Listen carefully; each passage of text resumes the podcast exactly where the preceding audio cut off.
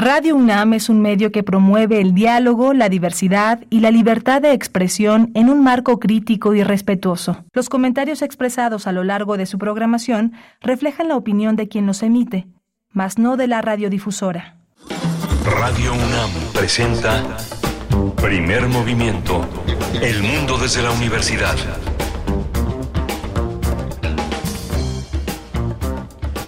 Buenos días. Inicia primer movimiento. Son las 7 con 4 minutos de la mañana en este martes 29 de agosto del 2023.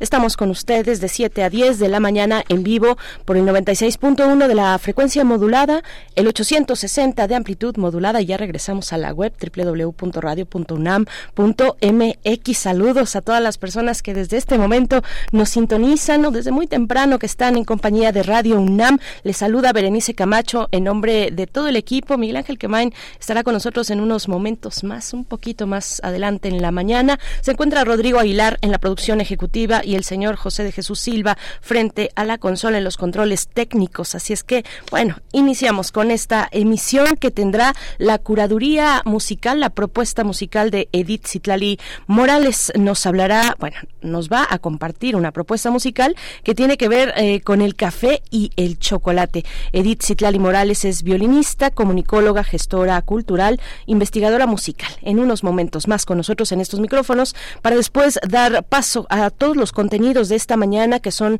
diversos y son variados. Vamos a presentar a ustedes una propuesta de periodismo, una propuesta de periodismo desde la realización de podcast con voces eh, de personas en comunidades, en territorios eh, que están luchando por la defensa de sus territorios. Estaremos con una de las integrantes de este, de este proyecto, Eloísa Díez, coordinadora de formación y producción del proyecto Periodismo de lo Posible, Historias desde los Territorios. Es un, eh, pues un, un proyecto que ha echado a andar la Sandía Digital, Quinto Elemento Lab y Ojo de Agua. Vamos a tener la participación de nuestra querida Eloísa Díez, que eh, pues es parte de esta familia. En algún momento estuvo en estos pasillos eh, haciendo proyectos muy interesantes, tales como resistencia modulada como primer movimiento. Eran esos momentos cuando Eloísa Díez pues daba su talento a esta radiodifusora, después se fue a la Sandía Digital y llega con este eh, proyecto Periodismo de lo Posible.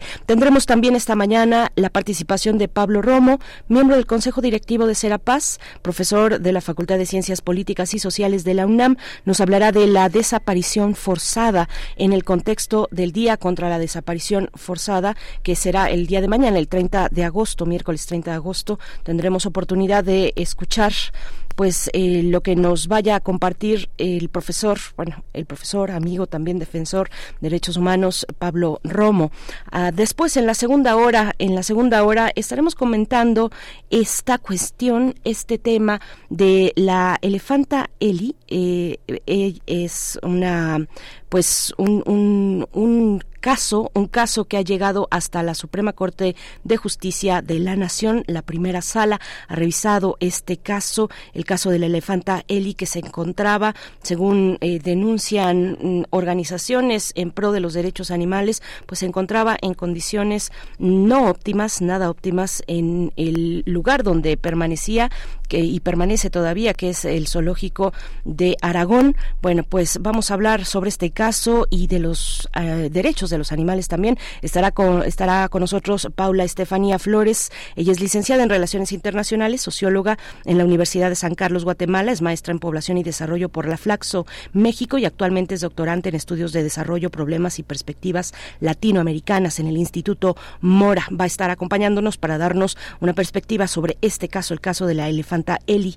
Tendremos después en la nota internacional una mirada a España, la llegada de la derecha eh, con eh, Alberto Núñez Feijó eh, quien deberá formar gobierno. Hemos, eh, si ustedes han seguido esta nota, bueno, eh, han, se han enterado que el rey Felipe VI ha propuesto a este, a este político que es líder del partido del PP, del Partido Popular, lo ha propuesto como candidato a la presidencia del gobierno. Tuvo mucha, pues, las voluntades a favor en las pasadas elecciones autonómicas hace un mes pero bueno, ahora tendrá que ver si le alcanzarán los votos para formar gobierno. Vamos a conversar con el maestro Damaso Morales Ramírez, coordinador del Centro de Estudios Europeos de la Facultad de Ciencias Políticas y Sociales de nuestra Casa de Estudios. Esta nota, España y la llegada de la derecha con Alberto Núñez Feijo.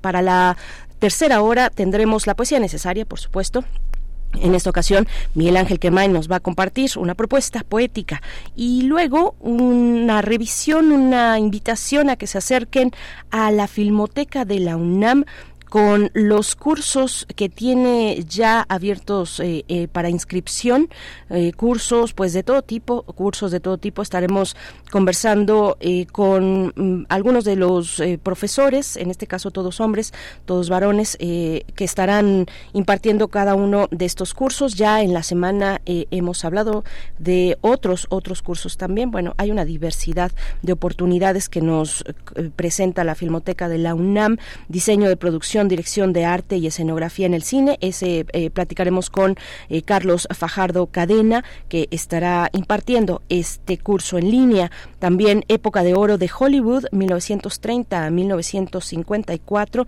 características, legado e influencia. Vamos a conversar eh, y tener los detalles con Héctor Miranda, que imparte también este, este curso. Y al cierre, al cierre, un amigo de primer movimiento es José Luis Ortega, investigador, docente y crítico de arte que ustedes recordarán que en algún momento, en algún tiempo, pues venía para acá a cabina, nos hablaba de cine.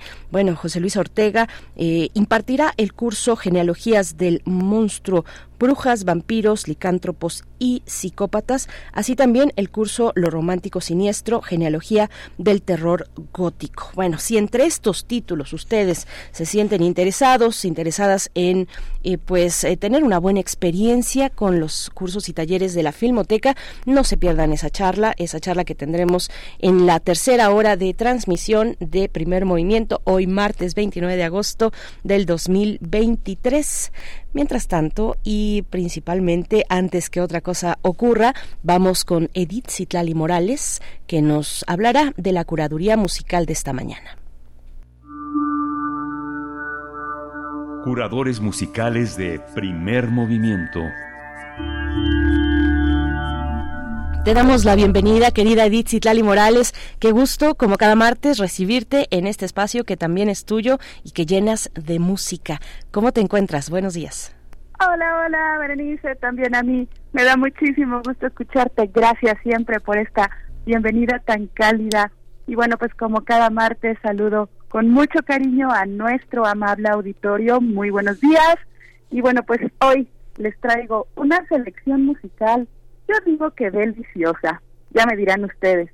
Como saben, una de mis pasiones es la música y hoy se me ocurrió sumarla a otras dos pasiones que tengo, el café y el chocolate. Mm. Queda una selección muy simpática, obras o extractos de obras que están relacionadas de una u otra forma con estos dos ricos alimentos. Tomen su taza de café y yo les voy contando. Vamos a iniciar con Chocolates Sinfónicos de Maxime Goulet. Este compositor canadiense nació en 1980 y además de escribir lo que llamamos música académica o música clásica, también hace música para videojuegos. Bueno, en esta ocasión escucharemos el cuarto movimiento de su suite Chocolates Sinfónicos. Esta partitura fue escrita en 2012 para acompañar una degustación de chocolates. Cada movimiento evoca un sabor distinto. Caramelo de chocolate, chocolate negro, chocolate con menta y el cuarto movimiento, que es el que vamos a disfrutar hoy, es café chocolate, un ritmo de espresso con sabor brasileño. Después vamos con la danza del chocolate, también conocida como danza española. Esta pertenece al segundo acto del ballet El Cascanueces de Tchaikovsky Recordemos que este acto es donde Clara y el cascanueces llegan al reino de los dulces. Seguramente Tchaikovsky nunca se enteró que el origen del chocolate es del continente americano, así que esta danza tiene características muy españolas. La trompeta y, el, y las castañuelas juegan un papel protagónico en este número del ballet. Más tarde nos ubicaremos en la Alemania del siglo XVIII, el barroco de Johann Sebastian Bach. El padre de la música compuso cerca de 300 cantatas. Una de ellas se titula La cantata del café. Bach escribe esta partitura en 1732 y si bien es cierto se le llama y se le conoce como cantata, en realidad es una especie de ópera miniatura que narra de manera un poco sarcástica la adicción que los alemanes se estaban generando por el café en aquella época. El aria que vamos a escuchar es interpretada por la doncella protagonista y recita, Ah, qué dulce es el sabor del café, más dulce que mil besos, más suave que el dulce moscatel. Espero que la disfruten. Y bueno, pues si ya andamos en Alemania, rapidito llegamos a Viena. Johann Strauss II escribió Bombones de Viena en 1866. Este vals fue dedicado a una princesa que estaba casada con el entonces embajador austriaco de París. Se interpretó por primera vez en un baile que tenía como objetivo recaudar fondos para la construcción de hospitales en la capital francesa. Entonces, Strauss II hace una combinación de un vals vienés con toques parisinos. El resultado, una partitura majestuosa, elegante, un auténtico bombón musical. Y para cerrar esta degustación sonora, nos ayuda nuevamente Tchaikovsky con su danza del café, también del segundo acto del Cascanueces. Es conocida como danza árabe, un momento un tanto exótico donde las maderas y los violines presentan la melodía sobre un ostinato rítmico de las violas y los chelos. Hacia el final del número hay una presencia muy marcada del pandero. Estoy segura que recordarán esta danza. Bueno, querida Bere, pues ya está. Sé que muchas amigas y amigos radioescuchas son amantes del café. Me imagino que también por ahí tendremos quien guste del chocolate. Así que espero que esta selección musical sea de su agrado y la disfruten tanto como yo disfruté armarla. Muchísimas gracias, preciosa. Tómate un rico cafecito mientras llega Miguel Ángel. Te dejo un abrazo musical enorme y que vengan chocolate y café sinfónicos. Hasta la próxima. Hasta la próxima, querida Edith Citlali Morales. Pues sí, te, despedimos con una taza, en mi caso un termo de café en la mano. Cuéntenos cómo prefieren su café cómo lo están tomando esta mañana. Nos quedamos con esta propuesta sinfónica de café y chocolate. Escucharemos Goulet del compositor, bueno, escucharemos a Maxime Goulet, eh, canadiense, con chocolates sinfónicos, el cuarto movimiento, café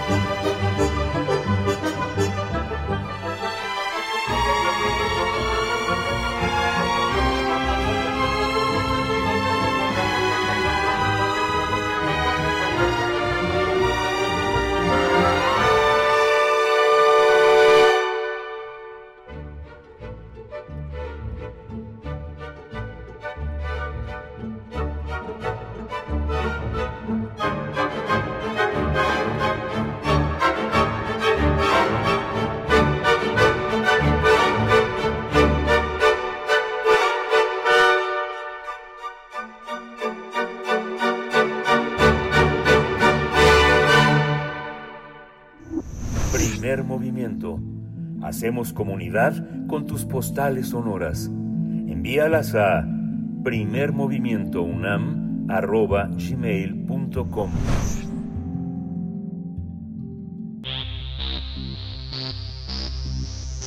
De festivales, ferias y más. Recomendaciones culturales.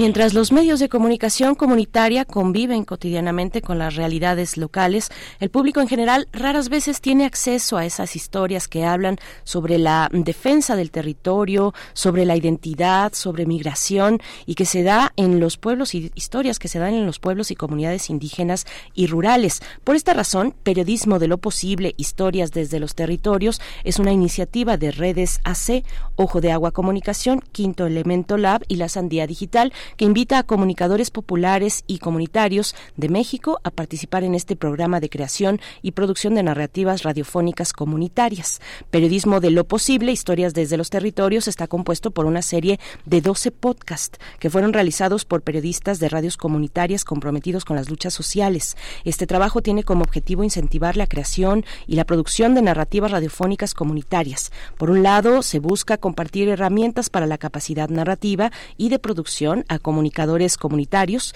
y por el otro se pretende que las historias que se narran eh, se conozcan de forma masiva y en este programa los comunicadores abordan diversas historias relacionadas con la defensa de derechos y territorio, de lucha, de resistencia, a la vez que se comparten propuestas positivas y transformadoras. Estas historias cuentan relatos de defensa del territorio desde las victorias contra el despojo y la destrucción, así como la desesperanza, pero además son narrativas que no se quedan en, en la denuncia porque anuncian que la realidad puede ser cambiada. Y bueno, vamos a conversar en esta mañana sobre este proyecto, Periodismo de lo Posible, Historias desde los Territorios. Nos acompaña a través de la línea Eloísa Díez, coordinadora de formación y producción de este proyecto. Querida Elo, Eloísa Díez, bienvenida a tu casa. Buenos días y qué gusto eh, encontrarnos en esta mañana para la audiencia de Radio UNAM de Primer Movimiento. ¿Cómo estás? Muy buenos días, Berenice. Pues muchísimas gracias por por el espacio, este, por, por la introducción. Es, es un gusto estar aquí en Primer Movimiento. Gracias, Elo. Eh, qué, qué gusto saludarte y qué gusto eh, saber y siempre seguirte la pista con proyectos eh, comunitarios interesantes que, lejen, que, que tejen, perdón, eh, puentes, puentes sonoros. en este caso, bueno, ¿en qué consiste? Dinos en tus, en tus palabras, ¿en qué consiste periodismo de lo posible? ¿Cómo es que inició este proyecto? Pues periodismo de lo posible, justo como, como decías, es una serie de, de podcasts, es un proyecto de producción eh, radiofónica con, con medios y periodistas comunitarios, pero es también un espacio de, de formación, de, de reflexión, ¿no? de construcción, como un, laboratorio también de, de nuevas narrativas. Eh, empezó esta idea en, en 2022 eh, a través, digamos, de una invitación de, de redes AC eh, que nos convocó a Ojo de Agua, la Sandía Digital y Quinto Elemento, para pensar, soñar desarrollar este, este proceso. El primer punto fue eh, una convocatoria, ¿no? En 2022 se lanzó una convocatoria abierta, recibimos eh, 56 postulaciones, de las cuales escogimos 12, 12 historias. Y a lo largo de este año, pues hemos desarrollado un, espacio de formación, un seminario virtual, dos campamentos eh, de, trabajo y también de formación y un proceso de acompañamiento con, con los proyectos. Eh, la mayoría tenía ya experiencia en producción radiofónica, pero eh, no en la producción como de este tipo de historias, desde un periodismo más narrativo. Eh, entonces, bueno, fue como un espacio para compartir experiencias, conocimientos, eh, pero también, digamos, herramientas muy prácticas para la investigación periodística eh, y para, bueno, ir acercándonos a, estas historias de, esperanza. Sí, Elo, eh, bueno, hay que decir a la audiencia que tú tienes una experiencia muy valiosa en cuestiones de formación, de realizar laboratorios eh, para personas interesadas en, en, contar historias a través de, del sonido, de la voz. Eh, de la voz y de, y de, y de otras formulaciones sonoras que, que bueno, eh, pues tienen, necesitan ejercitarse en un músculo, en un músculo eh, ya sea en podcast o, radiofónico. Cuéntanos cómo, cómo decidir qué estrategias, qué tipo de laboratorios son adecuados para cada uno, digamos, en este caso, para las personas comunicadoras eh, comunitarias, eh, a diferencia tal vez de lo que incluso hiciste, hiciste acá en, en Radio UNAM, eh, ¿qué, particularidades encontraste en estas comunidades? Pues, eh, digamos, siempre yo siento que todo proceso de formación parte de la escucha, ¿no?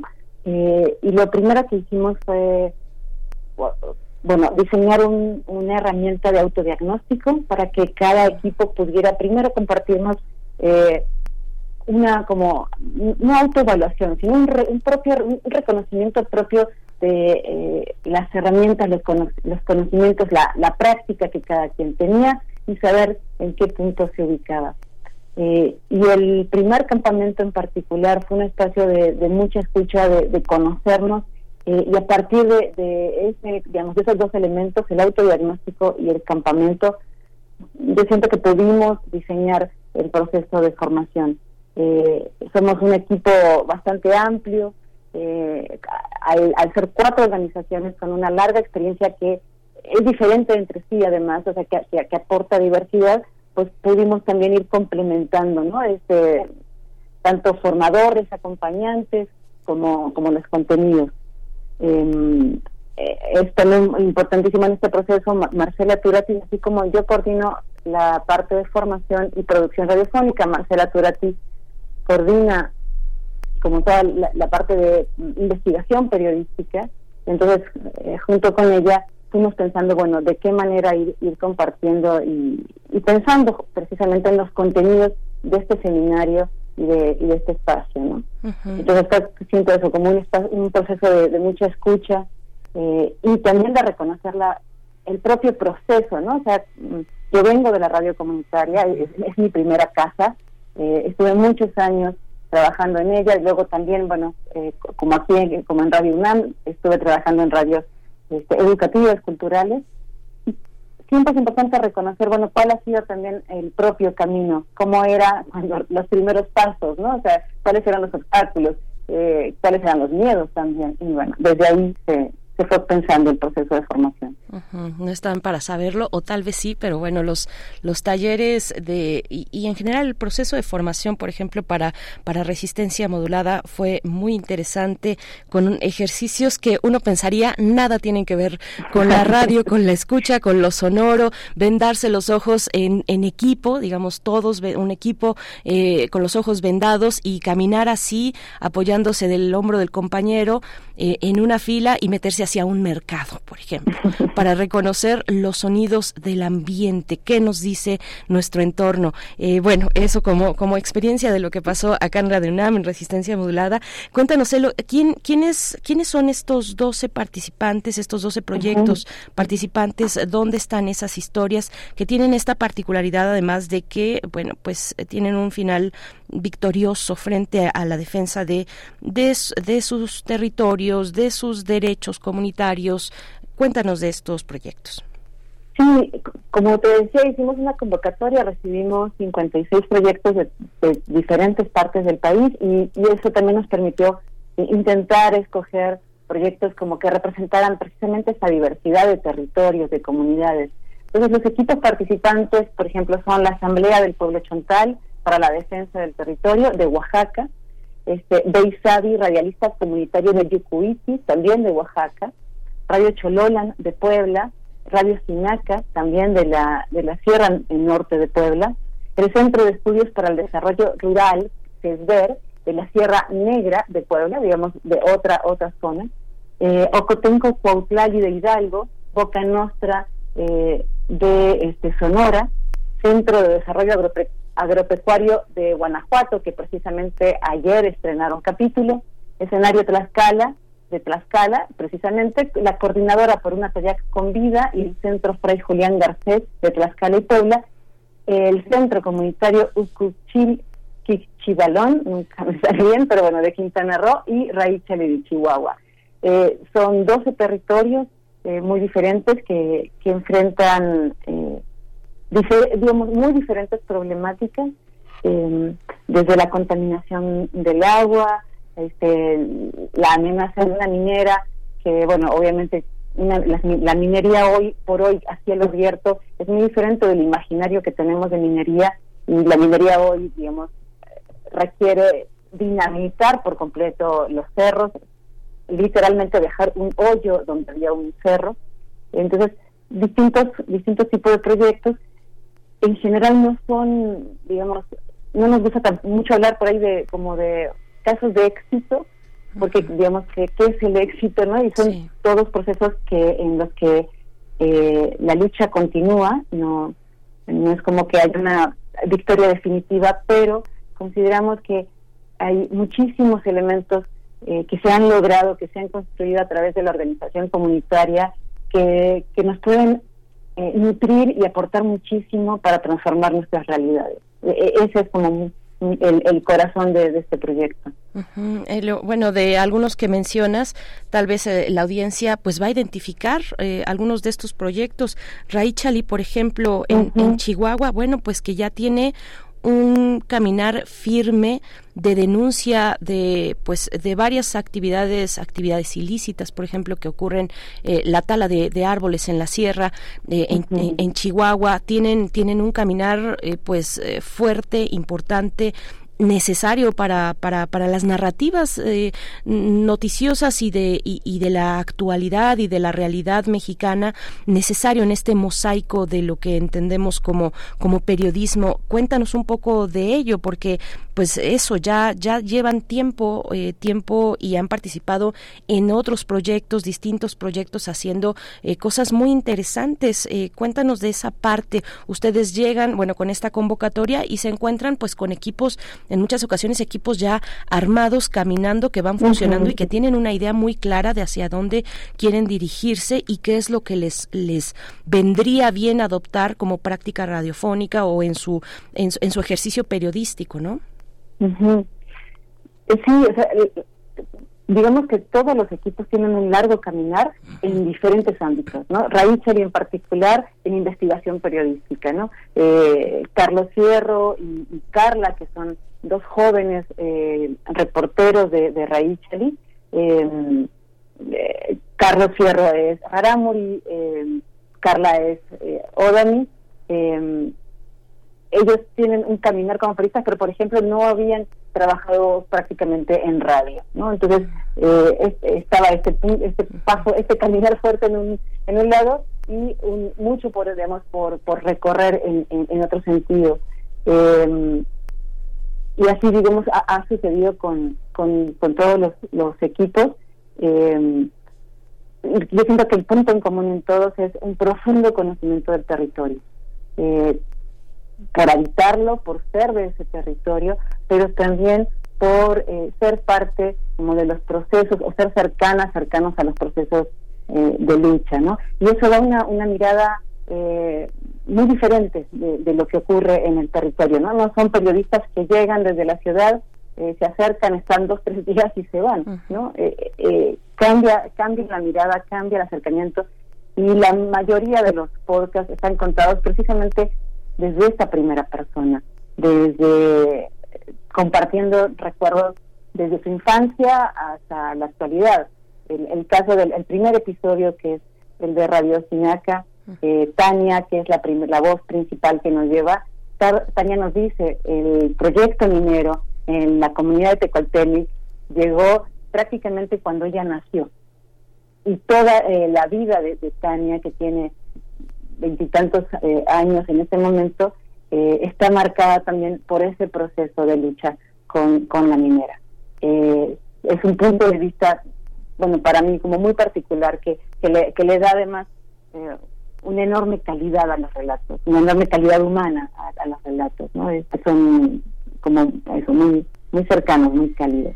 Muy cálido, sí, la voz de, de, Tania, que bueno que a mí me llamó la atención la voz de Tania eh, de, Radio Sinaca, eh, estas voces que narran su realidad a su aire, a su tiempo, con, con, un tiempo muy particular y me parece que eso es pues parte de la riqueza como nos estás comentando. Y hay otra parte también muy rica y es la de saber localizar eh, trasladar al podcast que tiene por sí mismo un poder interesante en, en, la escucha, en la práctica de la escucha, pero llevar al podcast estos escenarios sonoros específicos de cada uno de estos lugares, eh, que debe ser también un desafío, cómo encontrar esos elementos que van acompañando a la narración en el podcast, pues para que tenga esa identidad, para que esté redondo, Elo. Eh, ¿qué, qué, nos puedes compartir sobre ello?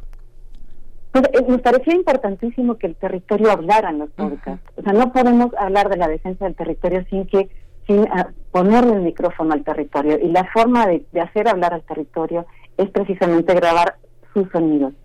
Sus sonidos que pueden ser los sonidos de las aves, del sonido de, de, sus árboles, o sea, cómo suenan esos árboles con el paso del viento, eh, qué pájaros hay, pero también el sonido de su gente, de cómo se vive, de eh, cuáles son los sonidos cotidianos de cada uno de esos lugares.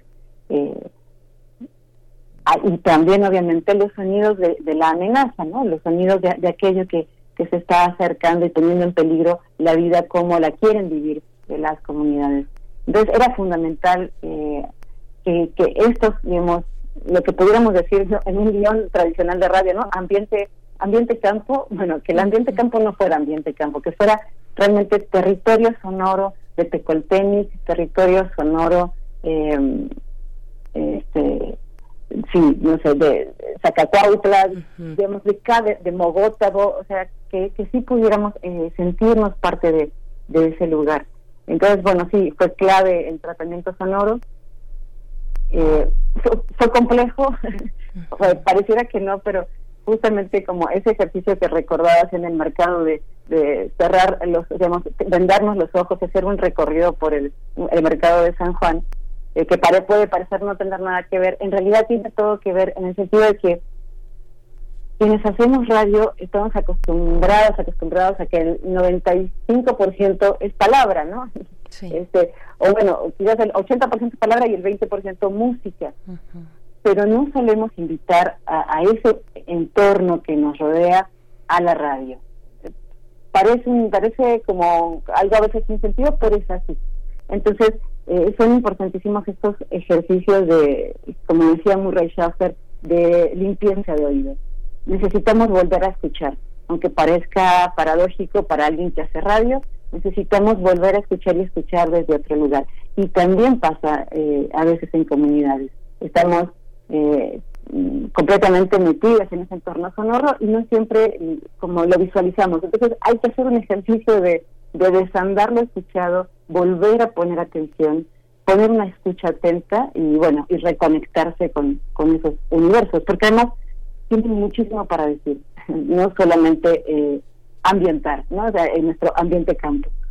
Sí, lo, eh, bueno, yo me encuentro ahora en una en la cabina de FM, que es una cabina que tú conoces bien, una cabina como cualquier cabina de radio insonorizada, pero bueno, la pandemia, ahora que estás comentando todas estas cosas muy interesantes sobre el territorio sonoro, pues la pandemia nos llevó a otro lugar, a arroparnos en el espacio propio, personal y abrir a veces también que tiene sus complicaciones, abrir las puertas o las la imagen y el audio eh, a través de, de la pantalla, abrir las puertas de un espacio muy íntimo. ¿Qué pasaría, por ejemplo, si ahorita yo tomo el micrófono, me salgo aquí a Shola y empiezo a transmitir desde allá todo esto que estamos comentando, pero empiezo entonces a transitar las calles de la colonia del Valle y empezamos a, saludar a las personas? Bueno, un ejercicio bien distinto que se da que, que, se puede dar en, en, radios comunitarias, que se da en este proyecto ELO, me parece muy interesante que lo pongas así. Ahí dejo nada más lo de lo de la pandemia, ¿no? Que, que fue un ambiente bien distinto, ELO pero también cuéntanos y para ir eh, cerrando esta esta charla, ¿qué viene para para esta esta serie de podcast? Eh, ¿Cuál es cuál es el poder también? ¿Cómo lo ves tú como realizadora, como como creadora y creativa de de lo sonoro? Pues el momento que ha atravesado el podcast, eh, ¿cómo, lo ves, Celo? Pues digamos de lo que sigues para para para la audiencia, para que sepa, cada lunes desde el 14 de agosto estrenamos un episodio y el último episodio se va a estrenar el 30 de octubre. Así que cada, cada lunes tendrán una nueva historia. Em, son muchos retos eh, para como podcast. Yo creo que el principal es em, la, realidad que, vive México hoy eh, es una realidad muy compleja y en, muchos aspectos marcada por procesos de violencia. Eh, en ese marco, eh, de alguna manera hay una hemos normalizado, acostumbrado a las situaciones y las denuncias de, la violencia. Eh, es bueno, es algo muy complejo, pero digamos también es, algo que, que, ocurre. El, el, podcast tiene el enorme reto de de pedirle a la audiencia, de invitar a la audiencia a escuchar historias que sí nos van a hablar de megaproyectos, de, de situaciones de amenaza, de contaminación del agua, de, de la tala del monte, pero que a la vez también nos van a compartir las acciones que la gente está haciendo hoy, no los proyectos a futuro, no las ideas de, de aquí a 20 años lo que podemos hacer, no, lo que hoy día a día y desde hace, en muchos casos desde hace 20 años, se está construyendo para transformar esas realidades. Eh, en ese sentido es que hablamos de esperanza, ¿no? No, no, tanto como, como programas eh, rosas, porque pues claramente no lo son, pero sí como programas que comparten acciones concretas que obviamente van a variar y van a cambiar en cada lugar, pero que nos dice que es posible hacer algo, que es posible transformar y cambiar aquello que se está viviendo, que probablemente no sean victorias definitivas, ¿no? eh, o esas victorias, digamos, no se trata de, las victorias que, que, dan medallas, pero que sabemos perfectamente que organizarnos en comunidad, ponernos de acuerdo, hacer acciones en conjunto, eso ya es una enorme victoria. Y de eso, eso es lo que se van a encontrar, así que el reto es lograr traspasar un poco eh, esta idea que tenemos de ya no quiero escuchar historias de con malas noticias, ya no quiero escuchar más de esto que está pasando y es un cansancio real que tenemos. Como el reto es que romper eso para poder escuchar y acercarnos a, a, a estas historias de lo que se está construyendo hoy en México para hacer una realidad diferente. Cielo, necesitamos esperanza. Por ahí alguien en estos micrófonos hace no tanto nos decía, eh, tener esperanza es un acto político también. Exacto. En estos, en, en estos contextos de los que hablamos, eh, Elo, pues bueno, está en todas, en, en, las plataformas, está, tienen un, un, sitio, periodismo de lo posible.com y ahí, bueno, pues es el punto para llegar y explorar este sitio y que puedan escuchar los podcasts que se están publicando esta serie de 12 podcasts cada eh, lunes desde el 14, desde el pasado 14 de agosto. No se los pierdan, demos una oportunidad a la escucha, a la empatía y también al gozo, porque eso, necesitamos esperanza, sí necesitamos escuchar eh, historias pues que tengan esa, esa fibra de, pues de, de, cierta, ese sabor a cierta victoria frente, frente a injusticias que, bueno, son, son victorias pequeñas, no son definitivas, o, ojalá lo fueran, pero sabemos que esa no es la realidad. Elo, eh, pues yo te agradezco esta presencia, te agradezco eh, pues tu insistencia y tu necedad y tu talento. Muchísimas gracias, Elo. Muchísimas gracias, Berenice, y bueno, un saludo a toda la audiencia de Primer Movimiento. Gracias y saludos a todo el equipo, a todo el equipo, Marcela Turati también, a las compañeras y compañeros de Quinto Elemento Lab, eh, de Sandía Digital, de Ojo de Agua, de Redes por la Diversidad, Equidad y Sustentabilidad, que están lanzando este podcast, Periodismo de lo Posible, Historias desde los Territorios. Y les le prestamos oídos a veces a unas cosas que, bueno, eh, nada más por enterarnos, pero que son, que son muy lamentables. Y acá tenemos un proyecto que está con, con mucho talento, con mucho profesionalismo y además con todo el corazón. Y bueno, démosle una oportunidad, periodismo de lo posible.com y nosotros vamos a hacer una pausa de la curaduría, la propuesta musical de Ditzitlali Morales que hoy nos invita a oler y degustar el café y el chocolate. Viene de Tchaikovsky, de la danza del chocolate o la danza española, el segundo acto de El Cascanueces.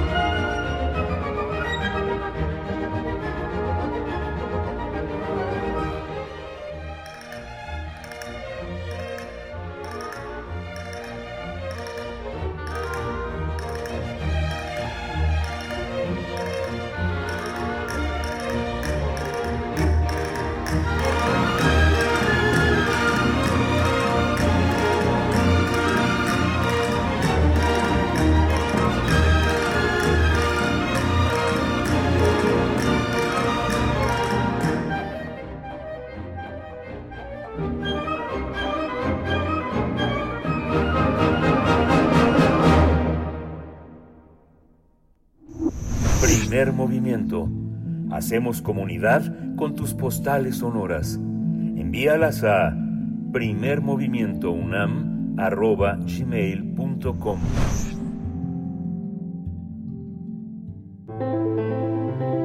Transformación de conflictos.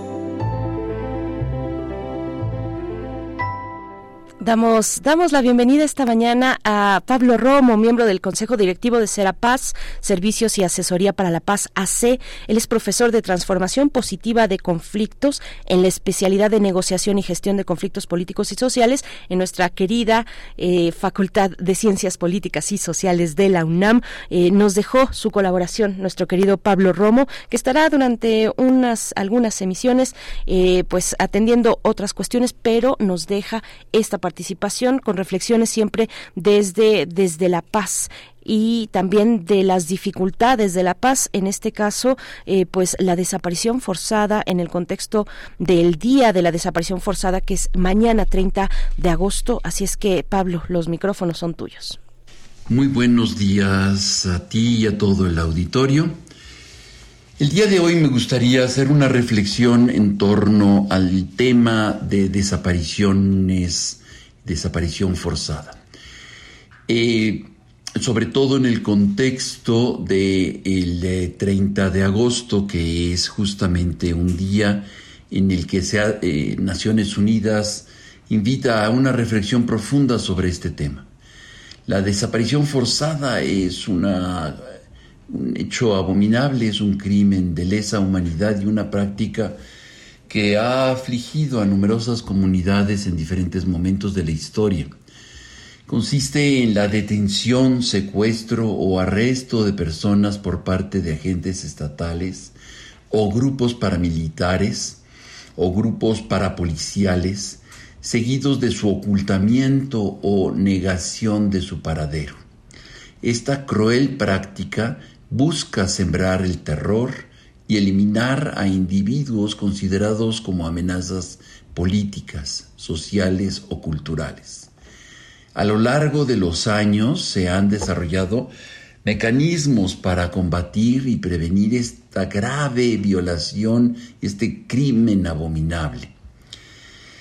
Eh, esta práctica de la desaparición forzada ha sido documentada en diversos contextos históricos durante las dictaduras, por ejemplo, en América Latina en la década de los 60, 70 u 80. Miles de personas fueron secuestradas y desaparecidas por regímenes autoritarios. De ahí que se haya transmitido este conocimiento militar, de estrategia militar contrainsurgente, a los grupos criminales, particularmente en México. Seguramente los primeros en desaparecer tuvieron formaciones militares en la Escuela de las Américas, por ejemplo, o en las escuelas de Argentina o con los caibiles, aquí en México. En Argentina, por ejemplo, la Noche de los Lápices en 1976 resultó en la detención y desaparición de estudiantes secundarios que protestaban por, mejorar, por mejores condiciones educativas los orígenes de la desaparición forzada eh, se remontan a muchos años atrás y se sistematizan de una manera muy peculiar, particular y específica en eh, el régimen nazi. Son eh, ellos quienes de alguna manera empiezan con este trabajo de sistematización y hacerlo sistemático y hacerlo como parte de estrategia de guerra.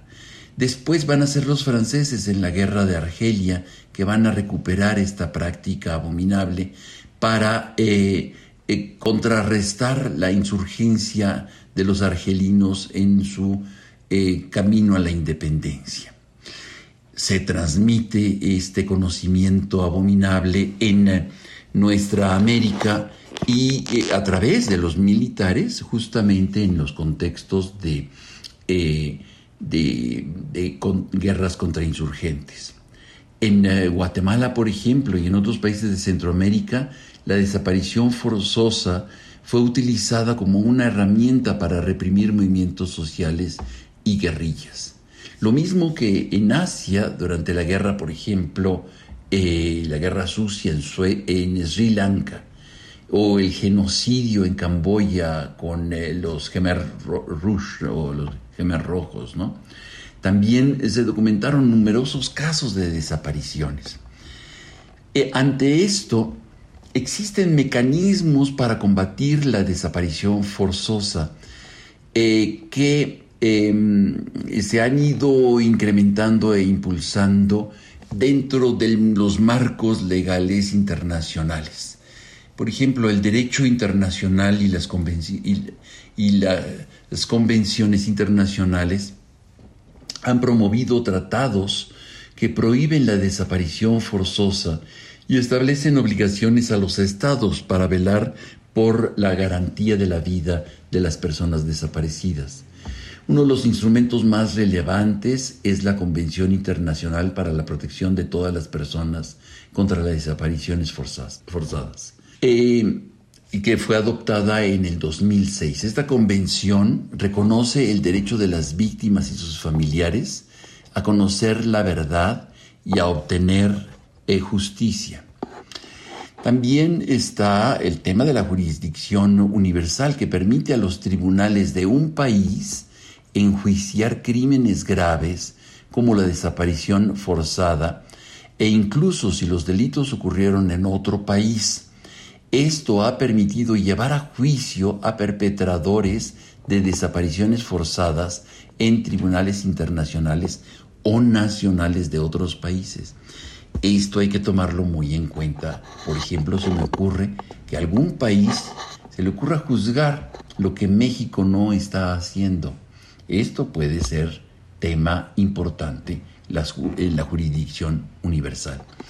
Existen ciertamente las comisiones de la verdad y de justicia y en, eh, el sistema interamericano, por ejemplo, los organismos como eh, eh, la Corte Penal Internacional también puede, tiene un papel crucial en la lucha contra la desaparición forzada.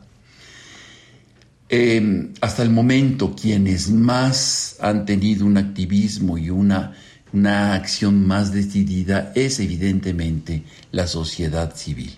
¿Por qué digo evidentemente? Porque los estados no les interesa si son ellos los responsables de las desapariciones forzadas en estos países autoritarios o incompetentes e incapaces de hacer una investigación seria y profunda. Como sabemos, muy pronto es el día de la desaparición forzada y es importante reconocer la labor incansable de organizaciones de derechos humanos y de activistas que han sido fundamental para visibilizar los casos de desaparición forzada, presionar a los gobiernos y exigir justicia. Muchas mamás, muchos familiares de personas desaparecidas en el mundo perecen en, este, en esta búsqueda y en este intento. Hoy creo que es importante hacer un homenaje a ellas, sobre todo a ellas, a estas personas que están eh, gastando su vida en algo que debía haber hecho el Estado. La desaparición forzada sigue siendo un desafío en muchas partes del mundo, en México en particular, pero la lucha contra la violación a los derechos humanos ha llevado a avances significativos en la protección de las personas y la rendición de cuenta de los perpetradores. Es necesario mantener una vigilancia constante y un compromiso inquebrantable para prevenir y erradicar esta práctica atroz. Muchas gracias y que tengan buen día. Primer movimiento. Hacemos comunidad con tus postales sonoras envíalas a primermovimientounam.gmail.com Muchas gracias, querido Pablo Romo. Un abrazo para ti que, bueno, nos deja, Pablo, en estas frecuencias reflexiones sobre la desaparición forzada, este fenómeno, pues, que aqueja nuestro país y que también tiene, eh, pues, eh, mucho que revisar en países como, como Chile, por ejemplo, ahora que se cumplirán 50 años el próximo 11 de septiembre, 50 eh, años del golpe de Estado militar en Chile que derrocó al presidente Salvador Allende y lo que vino de ahí una oleada de desapariciones, eh, de desapariciones forzadas, una realidad de la dictadura eh, y que y que bueno sigue sigue dando sigue dando mucho trabajo a las personas que buscan, a las madres que buscan a sus a sus hijos, a sus nietos. Eh, no es, es es común encontrarnos con esas historias, historias que después de tanto tiempo pues reúnen reúnen a familiares que en su momento hace 50 años fueron separados. Gracias Pablo Romo. Nosotros les invitamos a permanecer aquí. Ya nos están comentando cuáles son sus maneras preferidas de tomar el café, porque hoy la curaduría musical tiene que ver con el café y con el chocolate también. Eh, a ver, cuéntenos, síganos diciendo y, en unos momentos más estaremos compartiendo para la audiencia. Está, está por acá Miguel Ángel Quemain, que ya, ya, ya está por acá, ya aterrizó en cabina, querido Miguel Ángel. Hola, Berenice, buenos días. Sí, te sobrecogedor el tema de Pablo Roma, eh, tuve oportunidad de escucharlo y pues sí, es, es parte del legado que tenemos, uno muy positivo, pero también uno muy, muy triste, muy trágico que no, que no se olvida y que va a permanecer durante muchas generaciones de chilenos, de argentinos, de uruguayos, de exiliados. Sí, heridas que no terminan de sanar, que no terminan de resolverse, de encontrar justicia también. Bueno, pues ahí el tema de la desaparición forzada, el día de mañana es el día contra la desaparición forzada y nos ha traído Pablo Romo esta, esta oportunidad de reflexionar. Nosotros vamos mm, antes del corte, todavía, todavía tenemos tiempo, 7 con 56 minutos. Les invitamos a escuchar de la, mm, de la eh, producción de taxidermia de colmillos y garras. Vamos a escuchar trípodes.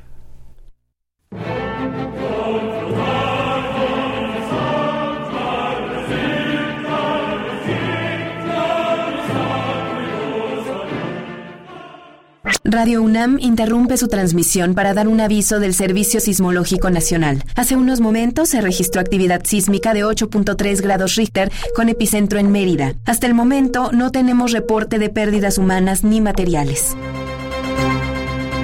Alerta para la ciudadanía. Comunicado especial de Seguridad Nacional. Una serie de objetos metálicos han aterrizado con violencia en el estado de Yucatán, ocasionando temblores de gran intensidad. Científicos del Instituto de Astronomía de la UNAM alertan del riesgo inminente de la caída de estos artefactos en toda la República Mexicana. Permanezca en calma.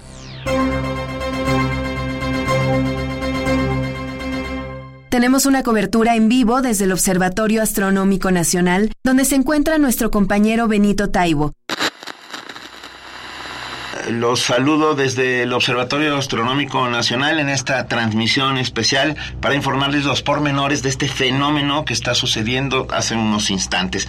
Para hablarnos sobre el tema está con nosotros la astrónoma, la doctora Araceli Morales. ¿Qué son esos objetos que están impactando en Yucatán? ¿Se trata de basura espacial, como están diciendo algunas redes sociales? Hemos descartado esa posibilidad porque mis colegas del sur del país reportan que son cilindros colosales de un material desconocido. ¿Se sabe la procedencia de dónde vienen estos objetos? Muy probablemente han sido proyectados desde un punto ubicado aproximadamente a 75.3 millones de kilómetros de la Tierra. Proyectados. A ver, ¿qué, hay, ¿qué hay a esa distancia de la Tierra? Por lo que hemos visto, los artefactos provienen de... De Marte. ¿De Marte? ¿Hay posibilidad de que alguna inteligencia los haya lanzado desde ahí? Yo creo que es una teoría que no descartaría completamente. Perdón, un, momentito. Me, me, informan de la producción que estamos teniendo problemas con esta transmisión.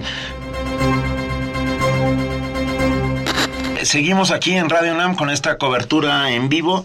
Lamentablemente ya comenzaron a caer los primeros cuerpos metálicos de los que estábamos hablando hace unos segundos en la Ciudad de México. Eh, le recordamos a todos que no salgan de sus casas hasta saber de qué se trata. Tenemos en línea a un radio escucha que está desde la delegación Tláhuac. El señor Everardo García, ¿es así? ¿Me escucha? Sí, Benito. Las naves están cayendo encima de las casas. Sí. Son una especie de lata gigante de unos 30 metros. Hace unos segundos comenzaron a hacer un sonido extraño. Te lo voy a poner en la bocina.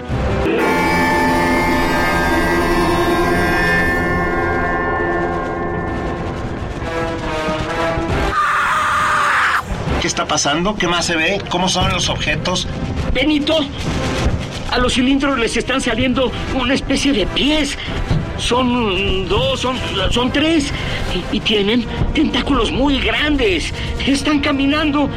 Veo que tienen contenedor blanco en la espalda. Ahí ponen a las personas. Las agarran con sus tentáculos de metal. La gente corre. Hay mucha sangre. Todos.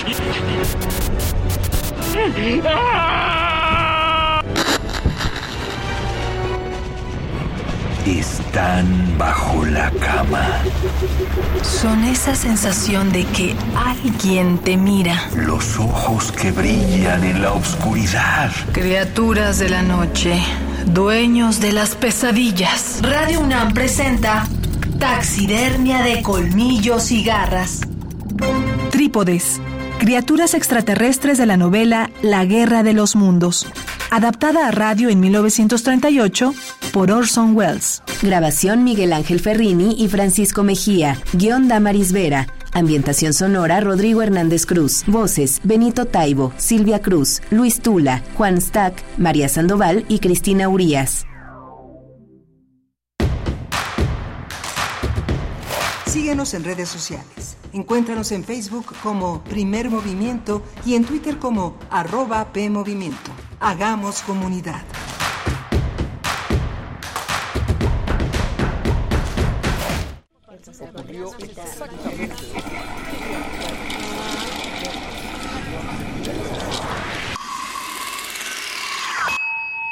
XEUM.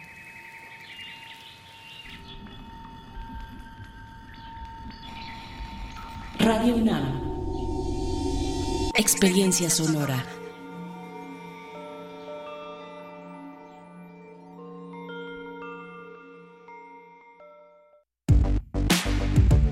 ¿Eres creador o creadora de música, podcast o tienes una banda independiente? Si es así y te gustan los temas como responsabilidad social, accesibilidad y género e inclusión, la red de radios universitarias, a través de 30 frecuencias participantes, realiza la convocatoria Nómada. Con el objetivo de promover la participación de las y los estudiantes en la radio universitaria en diferentes campos creativos. No te la puedes perder. La convocatoria tiene vigencia del 7 al 31 de agosto. Da a conocer tu creatividad en estaciones pequeñas, gigantes, con o sin Wi-Fi. Que suene en municipios, ciudades y otros, países. Consulta las bases en las redes oficiales de tu universidad o en www.facebook.com diagonal RU México.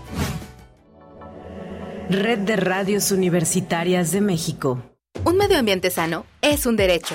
Necesitamos áreas verdes y servicios de limpia iguales para todas y todos. El acceso al agua potable tiene que ser equitativo, sin distinciones. Eso es lo justo. En el Partido Verde trabajamos a favor de la justicia ambiental. Por eso hemos propuesto y logrado el 90% de las leyes ambientales y de protección a los animales de nuestro país. Y seguiremos trabajando por el derecho a un medio ambiente sano. Porque el futuro de la 4T debe de ser verde. Partido Verde.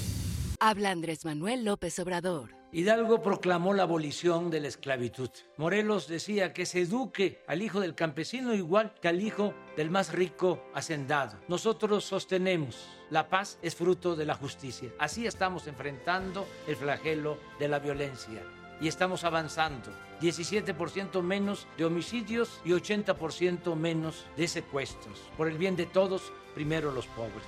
Quinto informe, Gobierno de México. Este es el sitio donde se intersecta toda la música. Toda. Intersecciones. Encuentros de la fusión musical.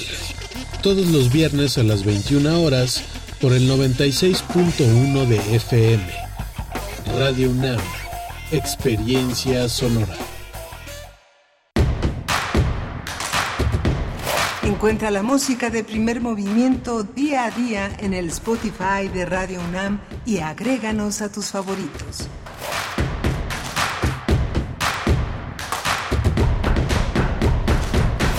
Hola, buenos días. Ya son las 8 de la mañana con 4 minutos en este martes 29 de agosto.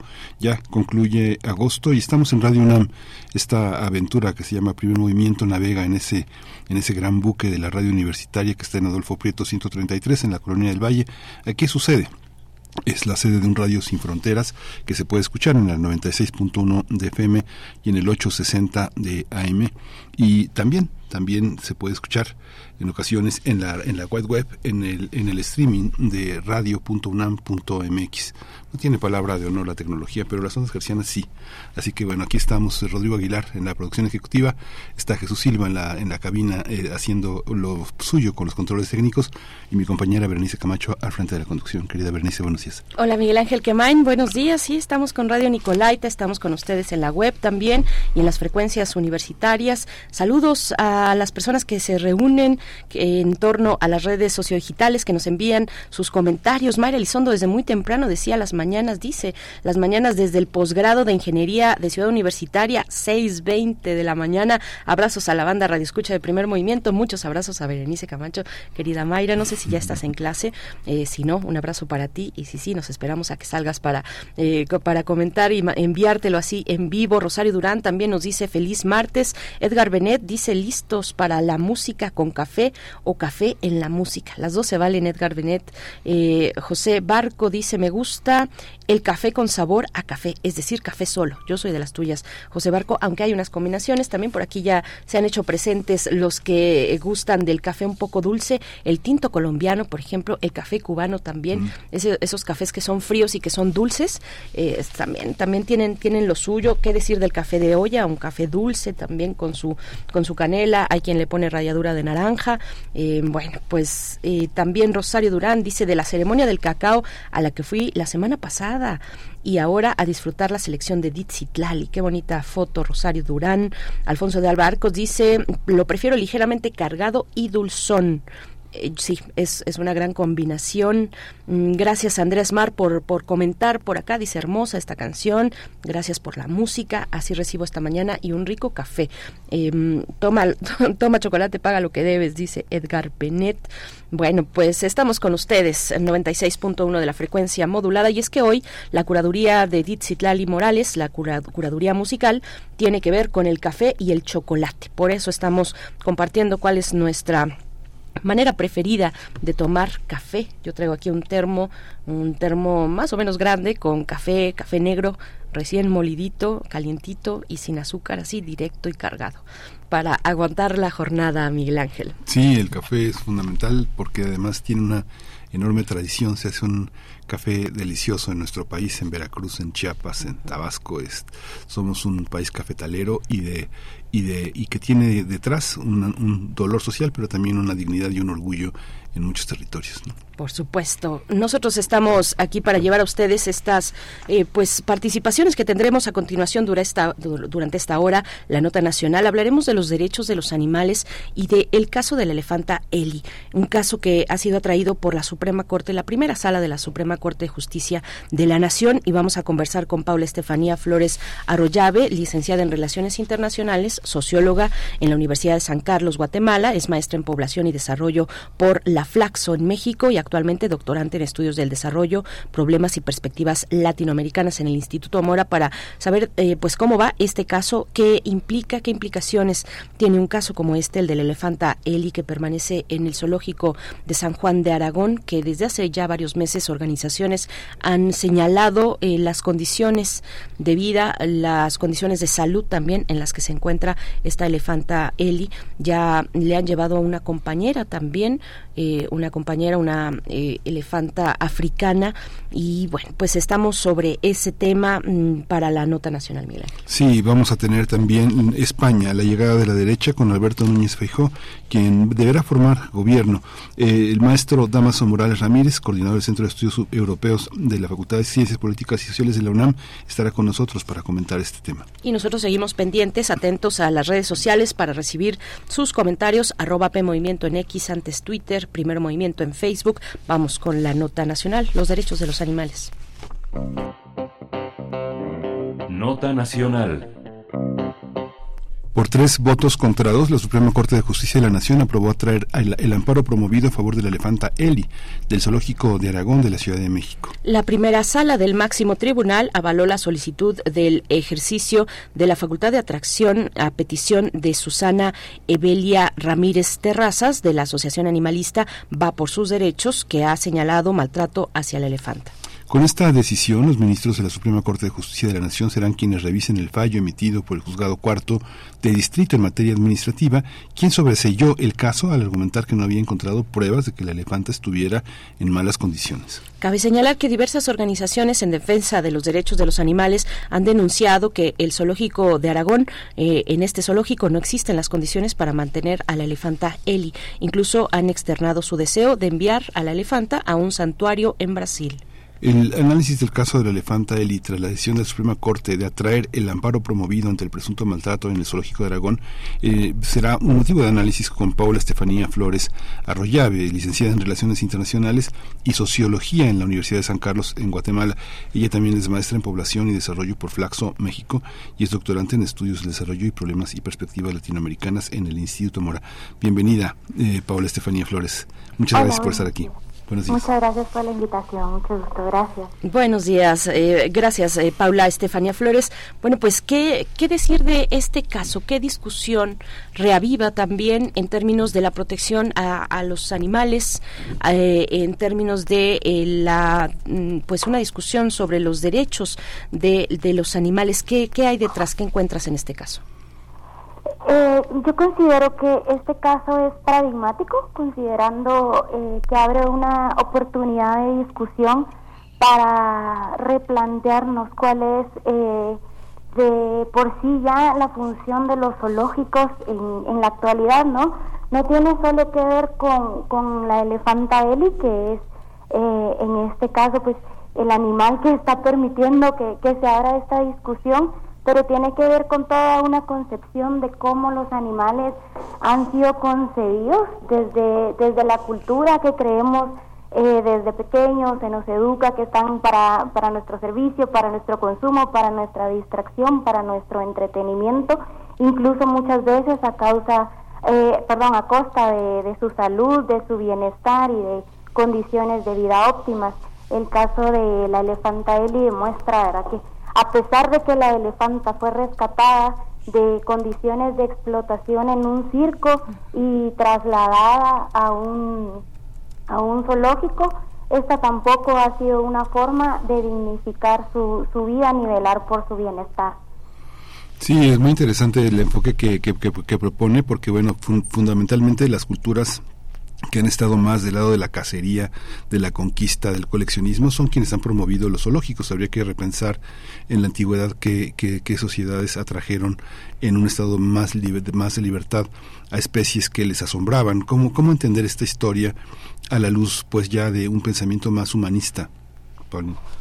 Muchas gracias por la pregunta. Creo que es, eh, a mí me parece muy importante eh, reflexionar sobre esto y también tratar de hacer ciertos matices porque eh, muchas veces eh, resaltan otras formas de violencia contra los animales, por ejemplo, tienen más rechazo las, las peleas de gallos, tienen más rechazo cuando el maltrato va dirigido a perros, gatos, animales domésticos, pero la explotación se da también donde en estas grandes piscinas o, centros donde tienen a, delfines, por ejemplo, eh, los zoológicos que son visitados eh, constantemente por, por familias, por los niños, entonces la normalización de la explotación de los animales va desde ahí también y es una discusión más profunda que entiendo que este no es el momento, pero también de cómo es que se normaliza eh, el consumo de los animales, porque no, no este consumo alimenticio de los animales también se ha ido conformando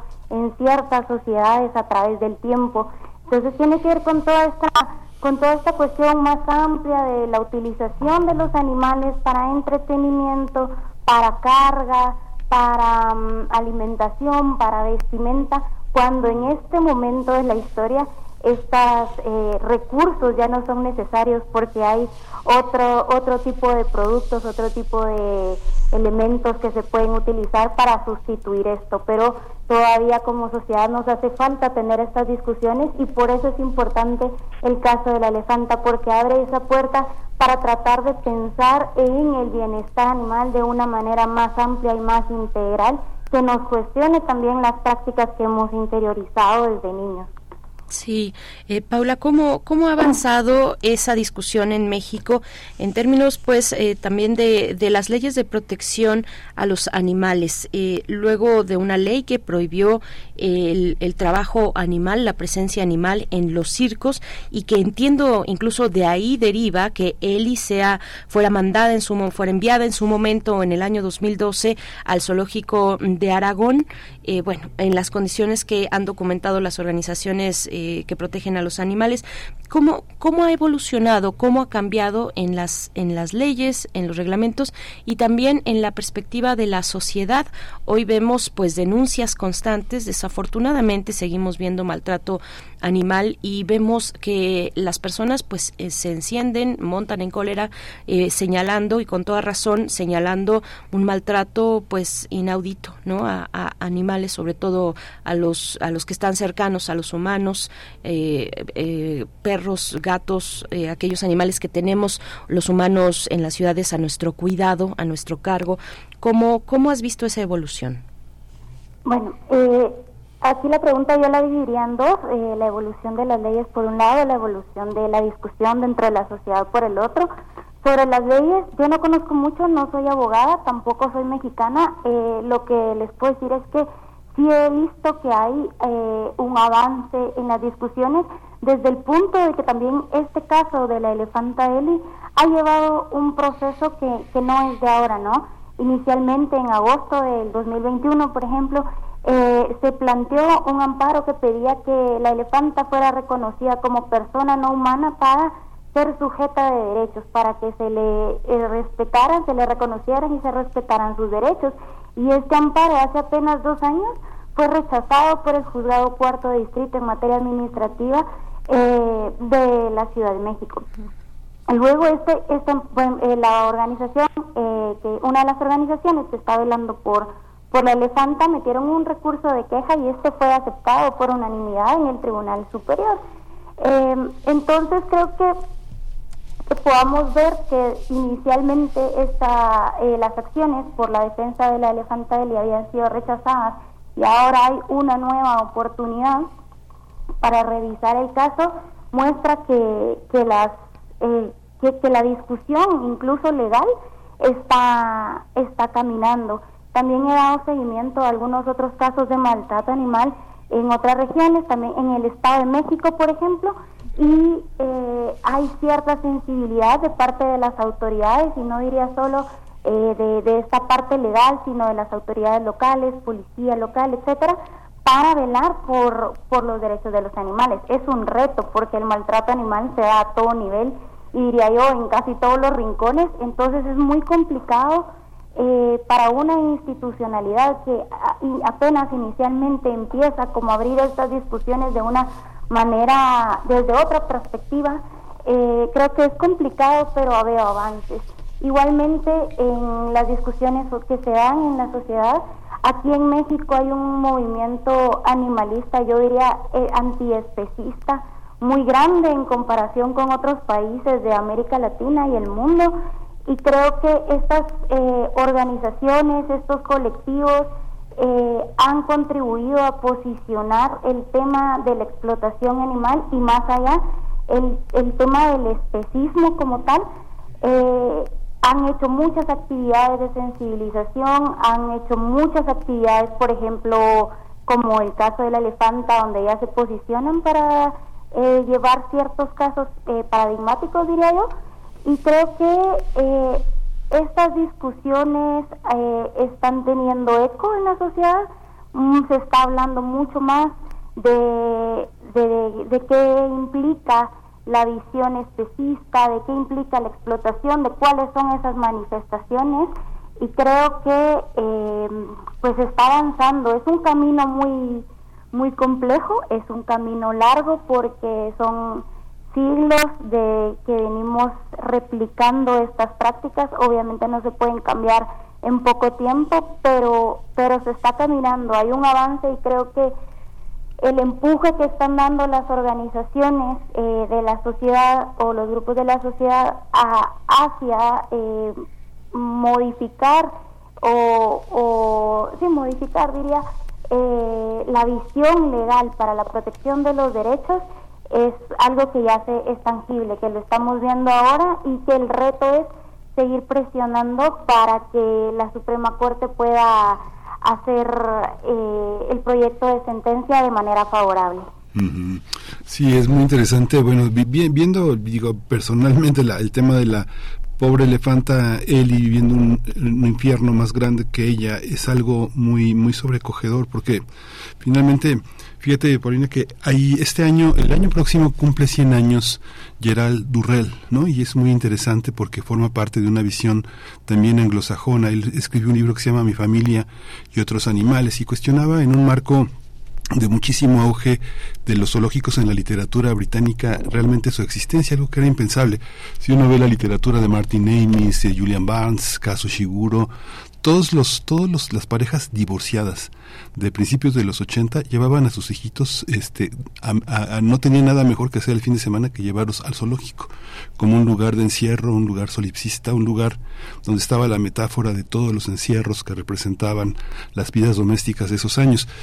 ¿Tú crees que habría que hacer una iniciativa para desaparecer esas instancias? En 2023 el presupuesto de egresos marca un 15% de reducción en los alimentos de los zoológicos en la Ciudad de México contra lo que marcan las este productoras de alimentos que es un alza entre el 20 y el 27% eh, que digo quien tenga gatos o perros este habrá notado una alza notable en los alimentos en el, costo no todo el tiempo hay ofertas porque los costos se dispararon.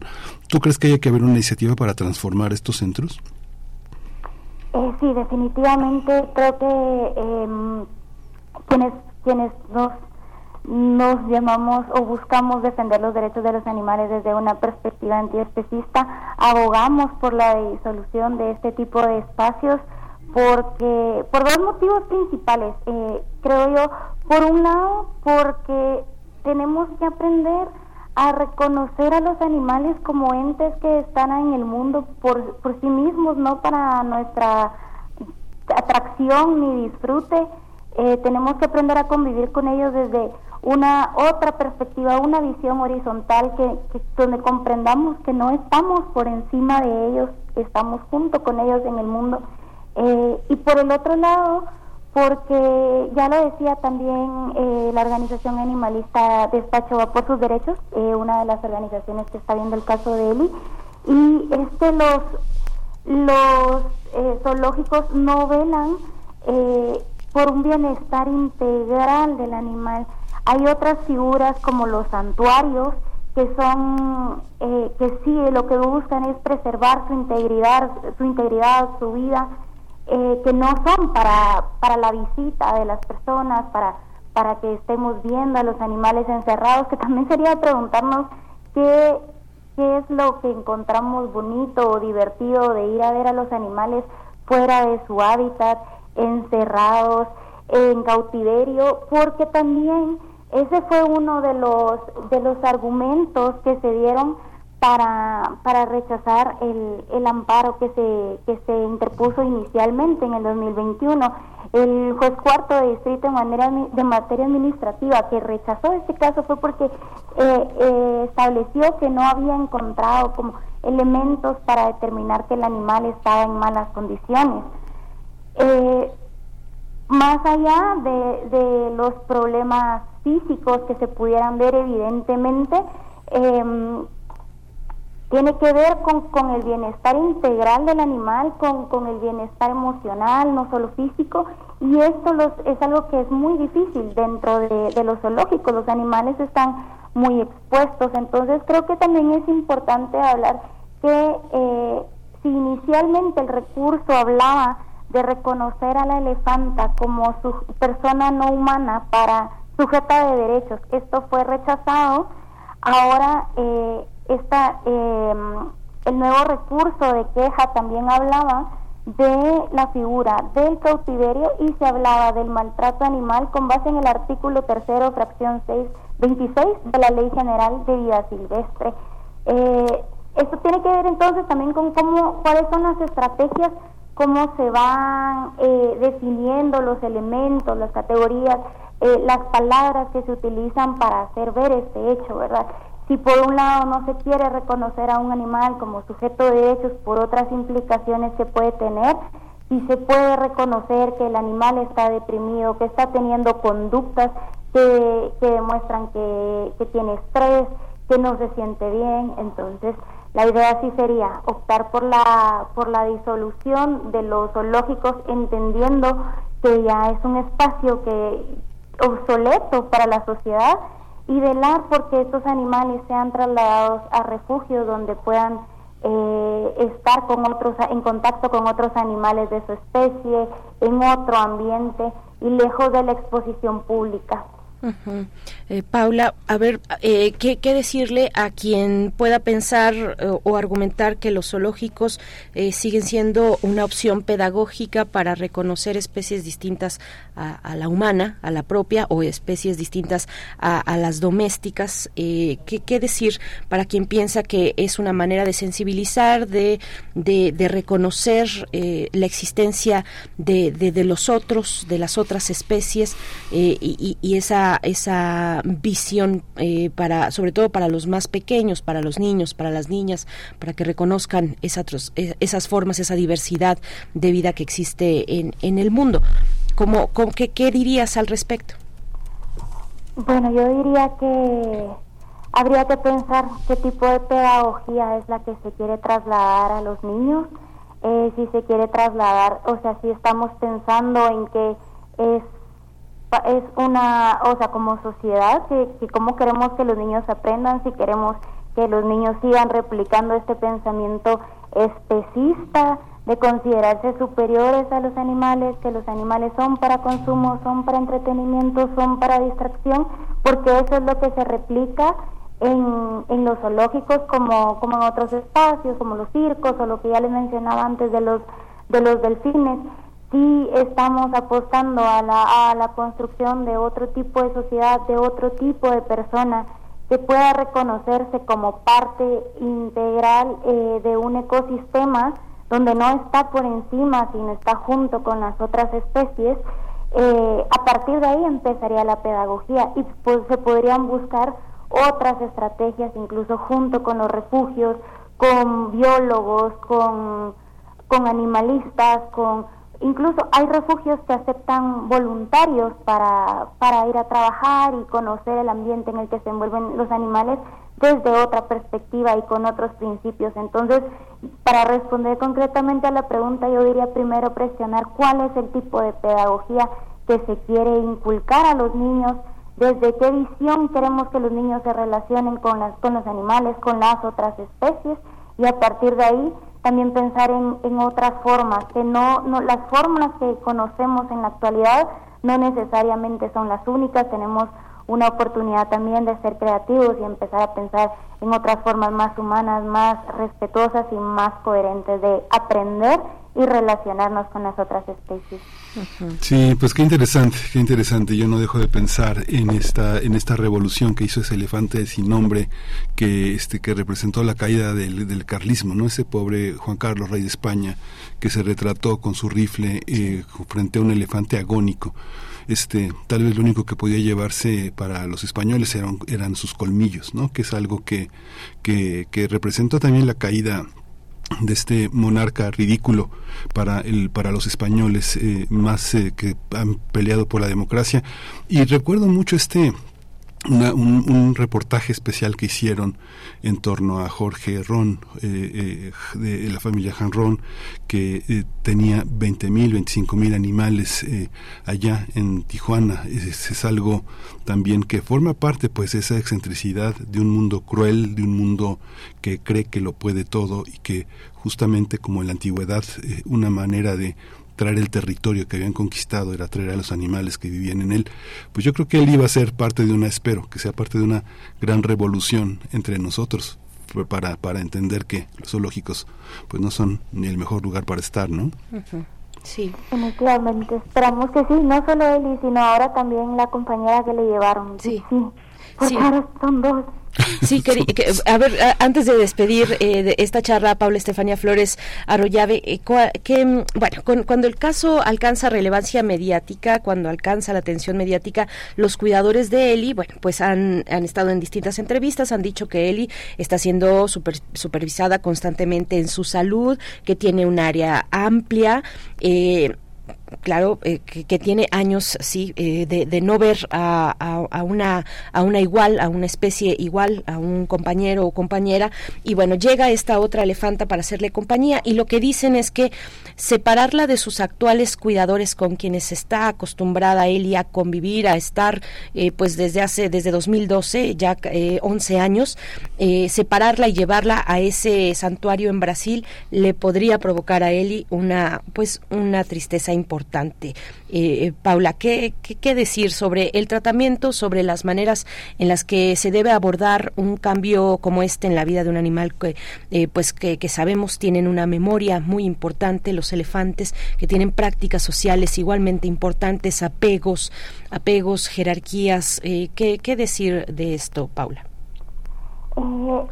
gracias, Berenice. Bueno, eh, a mí me gustaría empezar diciendo que, que, es importante mencionar lo que en julio del año pasado también se dio a conocer que un juez impuso una multa a la directora del, zoológico San Juan Aragón por incumplir con la orden de presentar en tiempo y forma el historial clínico de Eli.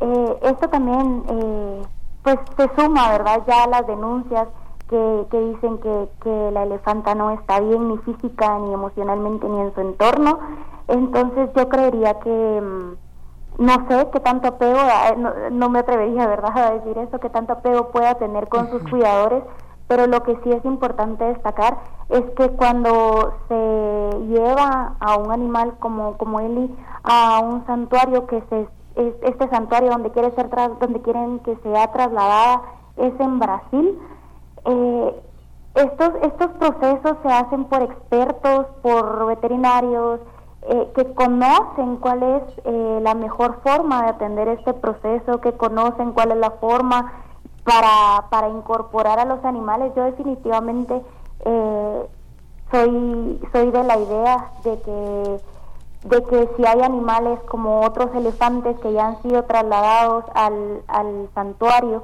y que están en buenas condiciones, han podido también superar el apego que pudieran tener con los cuidadores, con los cuidadores del zoológico. Los animales también son seres inteligentes y, pensantes, entonces em, probablemente haya secuelas psicológicas como las tuvo también al separarse de sus anteriores cuidadores del circo que la maltrataban. No sabemos cómo la tratan en el zoológico, pero sí sabemos que no está bien, eh, que hay denuncias de, maltrato incluso. Eh, entonces, eh, yo abogaría por, por confiar en que los expertos que están llevando el caso y que se encargarían del traslado si esa es la resolución final, eh, saben lo que están haciendo, no es la primera vez que lo hacen y que eh, lo que se está buscando es el bienestar de la elefanta, no, no lo contrario. Eh, así que yo confío, confío en el proceso, confío en los expertos y confío en que tampoco es algo que, que se hace por primera vez, sino sería un caso más de muchos que ya se han estado llevando. Pues muchísimas gracias, Paula Estefanía Flores Arroyave, licenciada en Relaciones Internacionales y Sociología en la Universidad de San Carlos en Guatemala, maestra en Población y Desarrollo por la Flaxo México. Muchas gracias por estar con nosotros y acompañar a nuestros radioescuchas en esta reflexión. Muchas gracias. Muchas gracias, Berenice. Muchas gracias, Miguel Ángel. Buen día. Gracias. Las líneas de investigación de nuestra invitada eh, se fijan en la crítica antiespecista de la teoría social. Es activista por los derechos de los animales. Actualmente realiza un doctorado en estudios del desarrollo, problemas y perspectivas latinoamericanas en el Instituto Mora. Nos dice Cristian Araiza en los comentarios, como, como ella lo dijo, si se, pretende, si se pretende conservar especies, deberían ampliarse zonas de conservación y santuarios. Me parece que los zoológicos no cumplen esa función y sí la para desaciar la curiosidad de los seres humanos. Gracias, Cristian Araiza. Ojalá que estas, que estas preguntas también pues eh, generen, que generen, generen discusión. Eh, para eso estamos eh, también en este, en este espacio. bueno, pues vamos a hacer una pausa musical. La curaduría de Edith Citlali Morales que nos propone escuchar música con olor a café y chocolate nos viene a continuación de Johann Sebastian Bach, la cantata del café, el aria a, a, qué dulce es el sabor del café.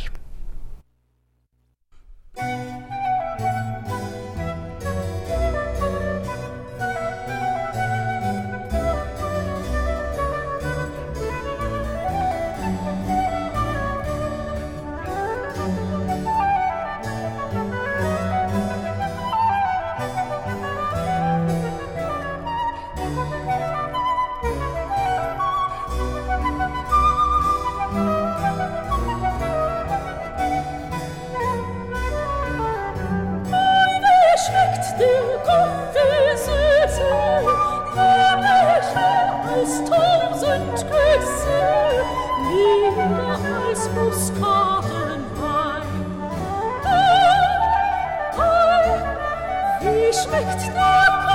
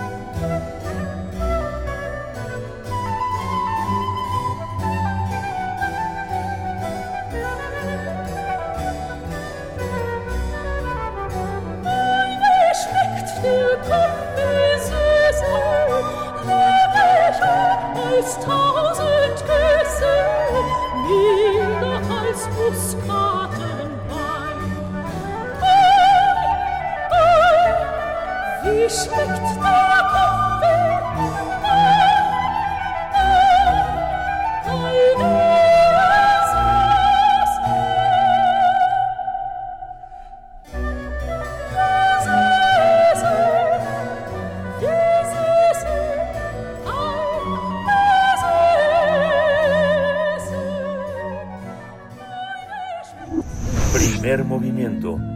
Hacemos comunidad con tus postales sonoras. Envíalas a primermovimientounam.gmail.com Nota Internacional Mientras los medios de comunicación comunitaria eh, conviven con la... No, eh, perdón, perdón, me equivoqué. Sí, sí, no, no, no te preocupes, estamos aquí para la nota internacional. Hablaremos de España, la llegada de la derecha con Alberto Núñez eh, Feijó, quien deberá formar gobierno, Miguel Ángel. Y es que tras dos días de reuniones con los partidos políticos, el rey de España y el jefe de Estado en la monarquía parlamentaria española, Felipe VI, propuso un candidato para la investidura de la presidencia del gobierno. Se trata de Alberto Núñez Feijó, líder del Partido Popular. La decisión del rey se sustenta porque Núñez Feijó lideró las elecciones generales del 23 de julio ya que el Partido Popular, el PP, consiguió 137 escaños en el Congreso de los Diputados frente a los 122 del Partido Socialista Obrero Español, el PSOE. Pese a que ninguno de los candidatos consiguió una mayoría absoluta en el Congreso, es decir, 176 escaños, la mitad más uno, fueron clave las alianzas políticas. Actualmente la alianza formada por Núñez Feijó cuenta con 172 escaños, reuniendo a los diputados del PP, pero también de la coalición canaria, de la Unión del Pueblo Navarro y de la ultraderecha de Vox. Sin embargo, Núñez Feijó deberá convencer a cada uno de los grupos políticos a la vez que queda pendiente la fecha del debate de investidura. En un comunicado de la Casa Real, la monarquía anunció que, de fracasar la investidura del líder del Partido Popular, el rey transmitirá sucesivas propuestas, como marca la Constitución. En caso de que ninguna sea concluyente, se deberán disolver las cámaras y convocar elecciones generales nuevamente, un panorama que ya ocurrió hace cuatro años. Pues vamos a conversar sobre esta situación política en España y el papel del Partido Popular para formar gobierno. Y está con nosotros el maestro Damaso Morales Ramírez. Él coordina el Centro de Estudios Europeos de la Facultad de Ciencias Políticas y Sociales de la UNAM. Damaso, bienvenido. Buenos días. Muy buenos días. Gusto en saludarlos. Gracias, maestro Damaso Morales. Bueno, ¿cómo, cómo entender este momento político en, en España? El, pues el arribo, la popularidad que ha ganado, al menos en las autonómicas, Alberto Núñez Feijo, las autonómicas de hace un mes, que eh, pues llega ahora a este momento de buscar, de encontrar una figura política que pueda hacer gobierno en España. ¿Qué, qué nos puede comentar? Sí, sin lugar a dudas, lo que, no, lo que estamos viendo aquí, y derivado también de esas elecciones autonómicas, es precisamente un mapa electoral y de preferencias muy fragmentado en todo España. Esto es, hay varias Españas de alguna manera. Y esto, evidentemente, pues como resultado sí llevó al Partido Popular a tener una importante representación política, lo que pues fue interpretado por el propio presidente Pedro Sánchez como pues la necesidad de llamar a elecciones y efectivamente el Partido Popular ganó eh, 137 y esto en principio junto con sus alianzas le estaría permitiendo poder formar gobierno. La tradición política en España marca que efectivamente el rey pide al partido más votado, al líder del partido más votado, que haga este intento de formar gobierno. Pero la realidad es de que las posibilidades de que se forme gobierno, de que Alberto Núñez Feijóo pudiera formar gobierno, son mínimas porque tiene un escenario muy complicado. Su alianza con Vox, que es este partido de ultraderecha, no le ayuda porque incluso partidos nacionalistas o partidos conservadores no estarían dispuestos a sentarse a la mesa si Vox está presente. Y esto le complica muchísimo al Partido Popular que en ese sentido de los 72 votos, si bien le harían falta nada más estos cuatro, que parece fácil cuatro, pero no se ve de dónde pueda sacar esos cuatro, cuando las demás fuerzas políticas ya acusaron que no van a apoyar de ninguna manera una alianza con el Partido Popular si Vox está en la mesa. Y por el otro lado, Pedro Sánchez, que pues estaría sumando con todas sus alianzas 171 votos, tampoco le estaría alcanzando y tendrían que, que ver qué juegos políticos. ¿A qué le juega el propio Alberto Núñez Feijóo?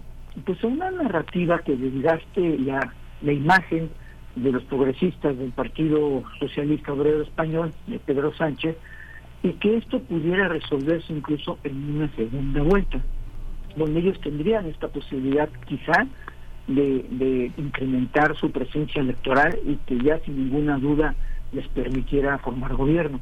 Ahorita esta ronda precisamente de investidura, ¿no?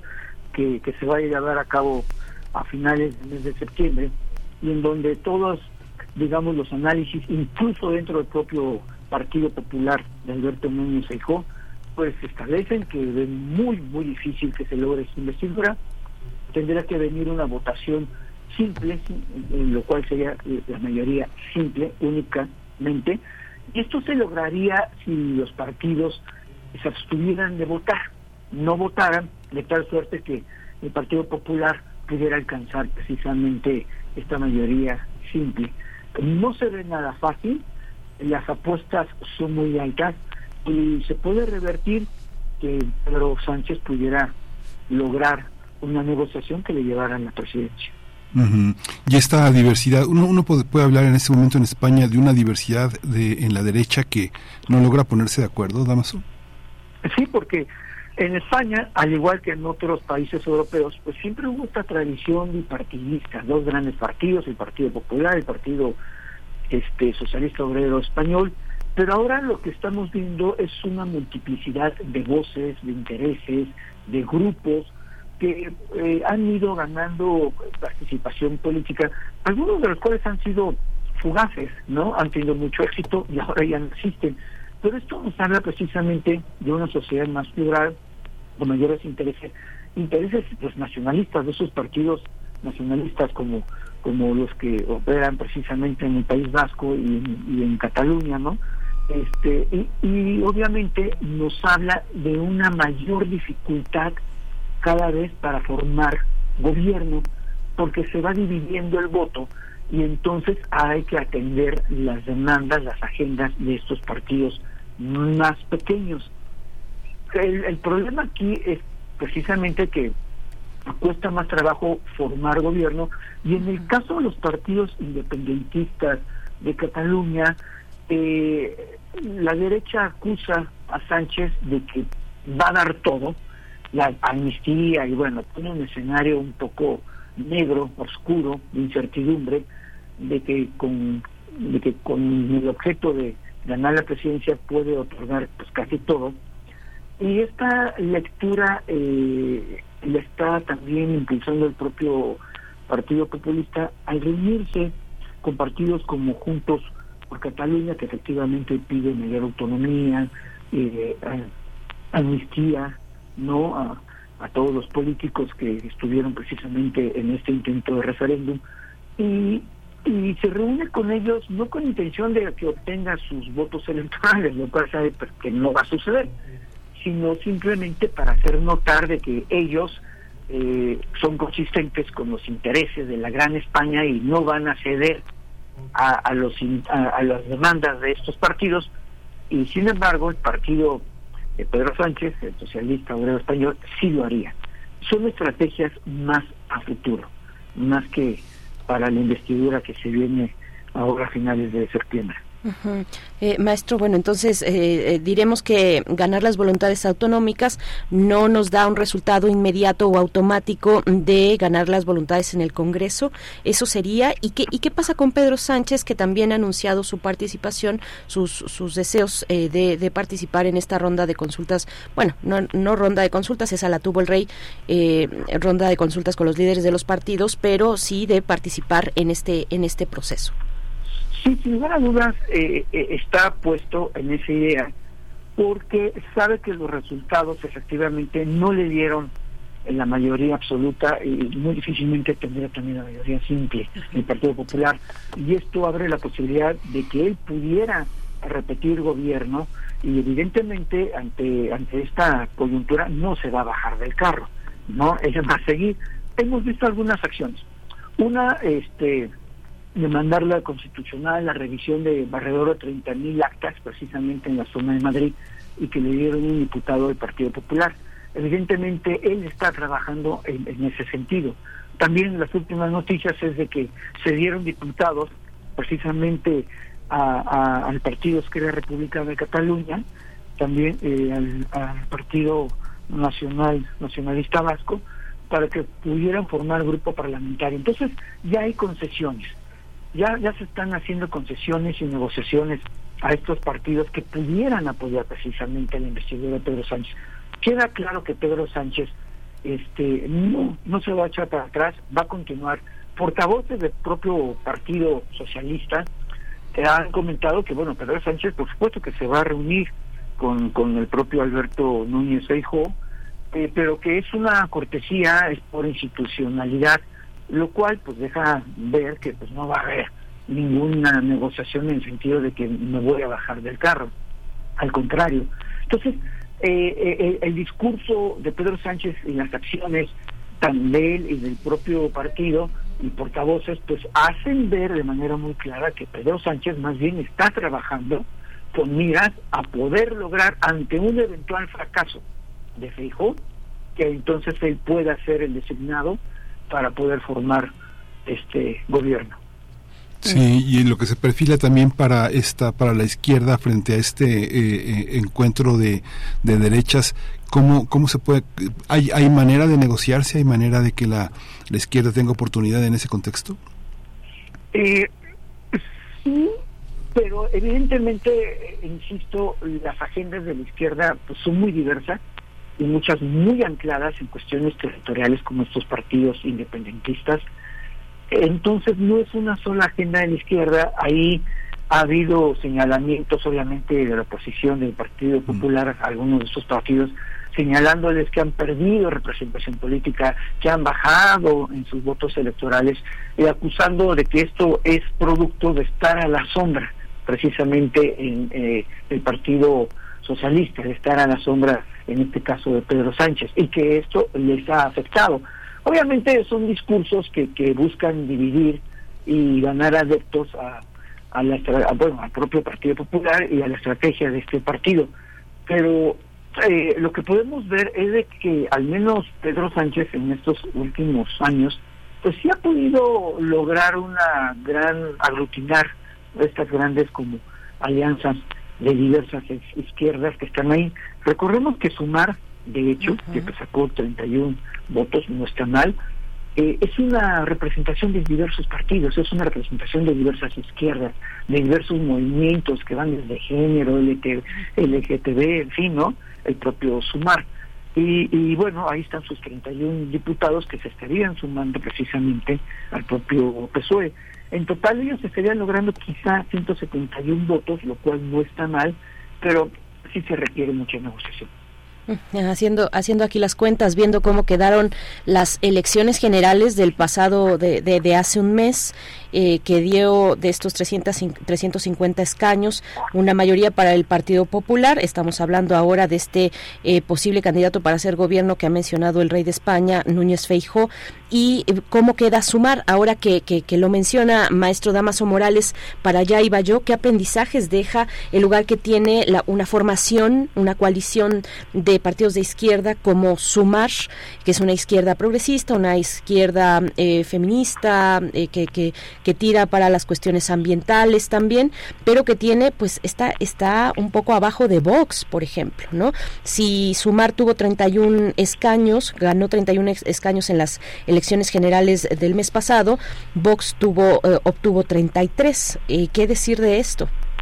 No, sí, sin lugar a dudas, cuando nosotros leemos las cifras 137 del Partido Popular y 33 de Vox, y bueno, el resultado de las autonómicas, sí hay una suerte de hartazgo de grandes segmentos de la población española porque pues hay que sumar la cuestión de la pandemia, la crisis económica, el problema de los migrantes y que ha sido eh, explotado de manera muy exitosa en un discurso popular y fácil, por decirlo así, de los propios este, conservadores, derecha y extrema derecha, porque eh, pues simplemente se, se, se culpa a los migrantes de muchos problemas en España y como son visuales, uno los ve, están caminando, están ahí en España, entonces este, se aprovechan de esto, no de las redes sociales, tienen una campaña, digamos, de comunicación pues efectiva, pero insisto, porque es un discurso fácil, un discurso irresponsable en gran medida, y que lo que ha hecho es dividir, profundizar también estas divisiones en la población hay eh, las personas de la tercera edad, particularmente estos discursos les llegan, que todavía tienen aquellas remembranzas de cierta España que pues ya no es y que de hecho en ningún país de Europa ya no es. ya no es la Europa blanca, no, ya es una Europa muy plural, racial, lingüística, en fin.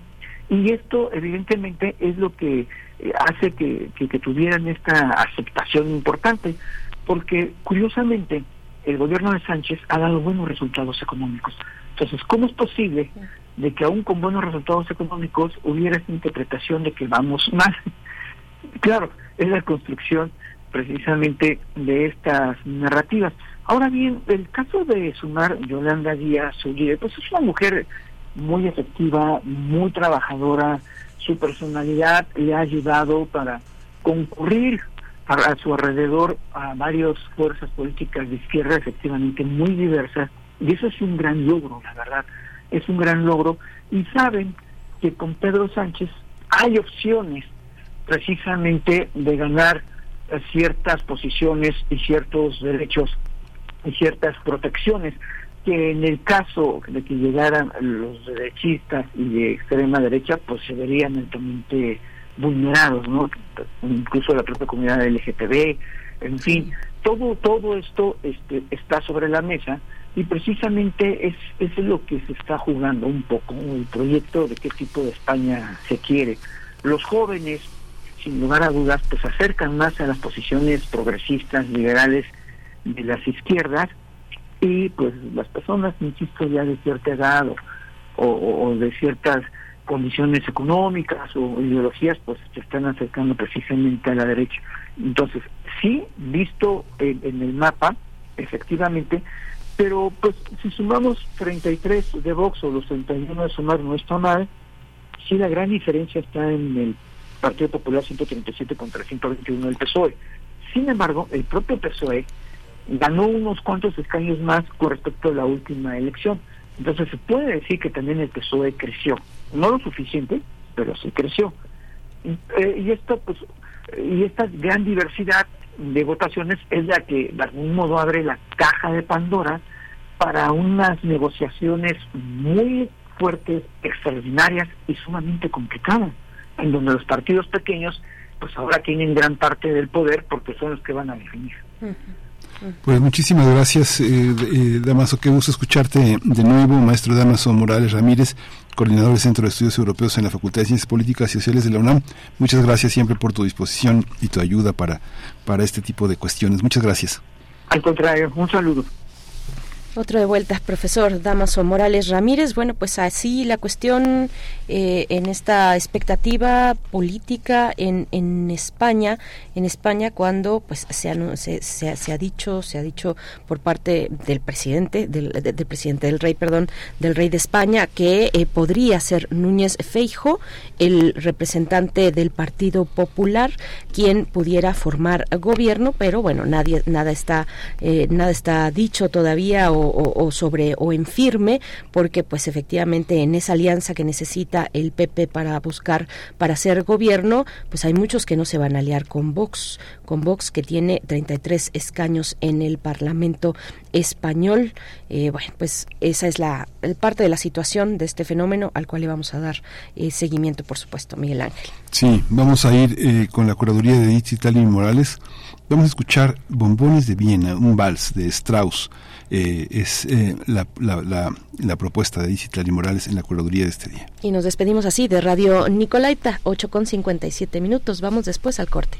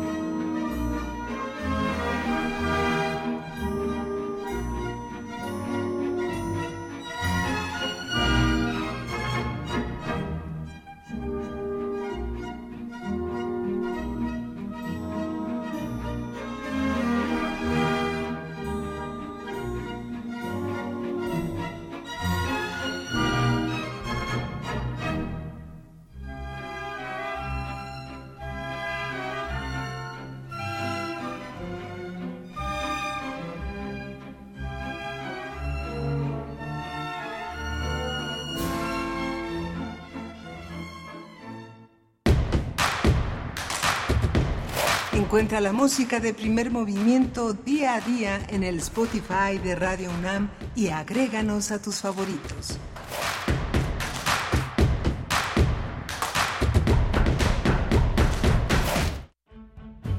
Álvaro Mutis, creador de Macrol el Gaviero. 100 años de su nacimiento. Presentación. Nací en Bogotá en 1923. Hice mis primeros estudios en Bruselas. Regresé a Bogotá y traté infructuosamente de terminar bachillerato en el Colegio Mayor de Nuestra Señora del Rosario. El billar y la poesía pudieron más y jamás alcancé el ansiado cartón de bachiller. No he votado jamás y el último hecho político que me preocupa de veras es la caída de Bizancio en manos de los infieles en 1453. Soy gibelino, monárquico y legitimista. Álvaro Mutis, 96.1 FM, Radio UNAM. Experiencia sonora. 46 emisoras de 17 países de Europa, América y África. Esa es la red de Mundofonías. Música para descubrir el mundo. Todos los sábados a las 18 horas por el 96.1 de FM. Radio UNAM. Experiencia sonora. Si vas a realizar algún trámite en tu módulo de atención ciudadana, como inscribirte al padrón electoral, actualizar tu domicilio o corrección de datos personales, solo necesitas tres documentos. Una identificación con fotografía, un documento que acredite tu nacionalidad mexicana y un comprobante de domicilio reciente. Conoce más detalles de lo que necesitas para cada tipo de trámite en INE.mx o INETEL 804 33 2000. Mi INE es valioso porque mi INE nos une. Hoy sabemos que nuestra salud es primordial. En Hipócrates 2.0 abordamos temas sobre medicina e investigación para tomar mejores decisiones y mantenernos en equilibrio con nuestro cuerpo y nuestras emociones. Escúchanos todos los martes a las 18 horas por el 96.1 de FM. Hipócrates 2.0 en Radio UNAM. Experiencia sonora. Hola Juan. Hola Oscar. ¿Ya te has dado cuenta que llevamos mucho tiempo juntándonos en esta transmisión? Y ahora nos juntamos para hacer este promocional de nuestro propio programa. Sí, hombre, por, en esta ocasión no es así un encuentro casual. Las Esquinas del Azar, todos los martes a las 10 a.m. y retransmisión los sábados a las 4 p.m. por el 96.1 de FM. Radio UNAM. Experiencia sonora.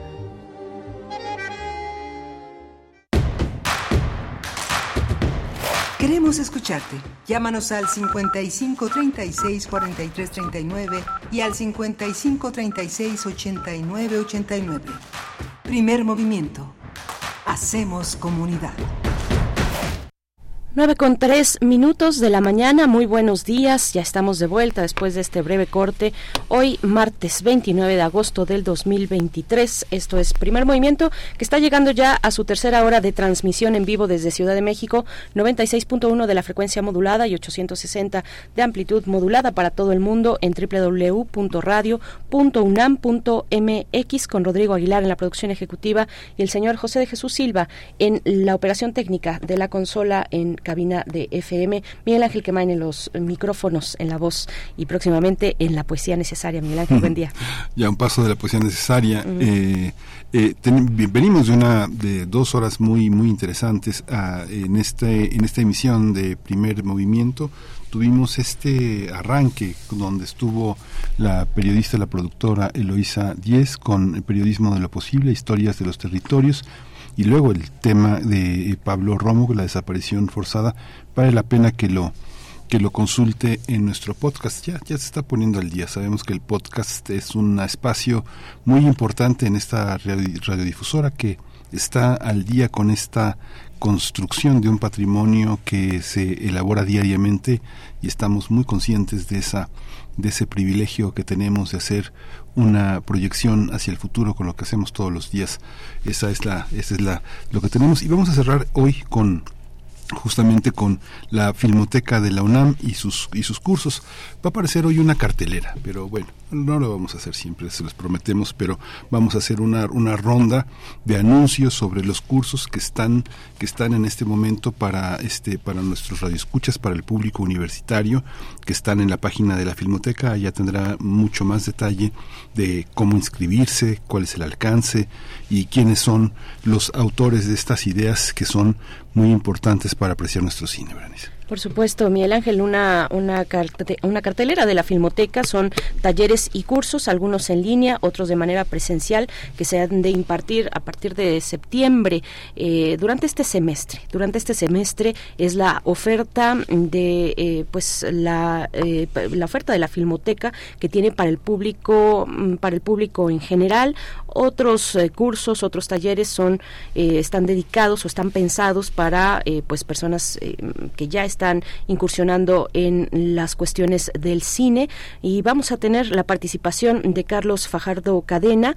Él impartirá el curso en línea de diseño de producción, dirección de arte y escenografía en el cine. Carlos Fajardo es licenciado en arquitectura, titulado con mención honorífica por la Facultad de Arquitectura de la UNAM eh, y bueno, pues estará estará con nosotros. En 2019 fundó su despacho arquitectónico y eh, productora Bad Bad Bad. Eh, nos estará comentando sobre el diseño de producción, diseño de arte, en escenografía, en el cine, bueno, todos estos aspectos eh, fundamentales para la realización artística cinematográfica. Sí, y vamos a tener esta, en esta, en esta, en esta visión, pues oportunidad de que ustedes este, puedan elegir con algunas de las eh, propuestas que tienen estos productores, estos, estos talleristas, estos profesores, la que mejor les, les acomode, son, eh, tienen valor curricular, tienen un enorme rigor académico, así que pues están en buenas manos, además del patrimonio que tiene la filmoteca, que es una manera de acercarse a lo que nos pertenece a todos los mexicanos. Bueno, bueno pues eh, también hacer la invitación desde este momento a que no se pierdan la quinta edición de Filuni que arranca el día de hoy, 29 de agosto, y hasta el 3 de septiembre de este año, eh, con la sede en el Centro de Exposiciones eh, de, la, de la UNAM, en el Centro de Exposiciones de, de, nuestra ciudad universitaria. La Universidad de Texas en Austin es la universidad pues invitada de honor. Habrá un reconocimiento, Rubén Bonifaz Nuño, a la trayectoria editorial universitaria universitaria para eh, pues un eh, editor, editor eh, brasileño y bueno, un concierto inaugural también, muchas, muchas actividades que no se pueden perder de la Filuni, la Feria del Libro de las Universitarias y los Universitarios en la UNAM. Radio UNAM estará, estaremos presentes allá en Filuni, en Ciudad Universitaria, el día de hoy martes, miércoles y jueves de 5 a 6 de la tarde. Pueden sintonizarnos para tener los detalles de esta quinta edición de Filuni y también el viernes, sábado y domingo de 5 a 7 de 5 a 7 de la tarde. Por allá estaremos. A mí me toca eh, la conducción. Tengo el privilegio de tener la conducción el día mm, sábado, este próximo sábado a las 5 de la tarde. Así es que si se quieren acercar, voy a estar con nuestra eh, querida Vicky, que, que, bueno, pues estaremos haciendo ahí una mancuerna en la, en la conducción Mm, el próximo sábado 5 de la tarde, pero bueno, una compañeros y compañeras eh, conductoras de Radio UNAM harán presencia allá en Filuni a partir de hoy a las 5 de la tarde, Miguel Ángel. Sí, pues uh, ya está hecha la invitación y bueno, nos vamos a ver este a lo largo de esta semana en Filuni que tiene una programación sumamente sumamente importante y necesaria para para pues para la difusión cultural y el desarrollo de nuestra universidad en sus en sus periferias que son centrales en este momento para la universidad filuni.unam.mx, el sitio electrónico y también en las distintas redes sociales Filuni, así nos van a encontrar. No dejen de participar, de asistir. Eh, convocamos a toda la audiencia universitaria y no universitaria, sino curiosa para acercarse a esta quinta edición de la Filuni. Nos la vamos a pasar muy bien por allá en eh, Ciudad Universitaria. Nosotros vamos con la poesía necesaria. Vamos. Es hora de Poesía Necesaria.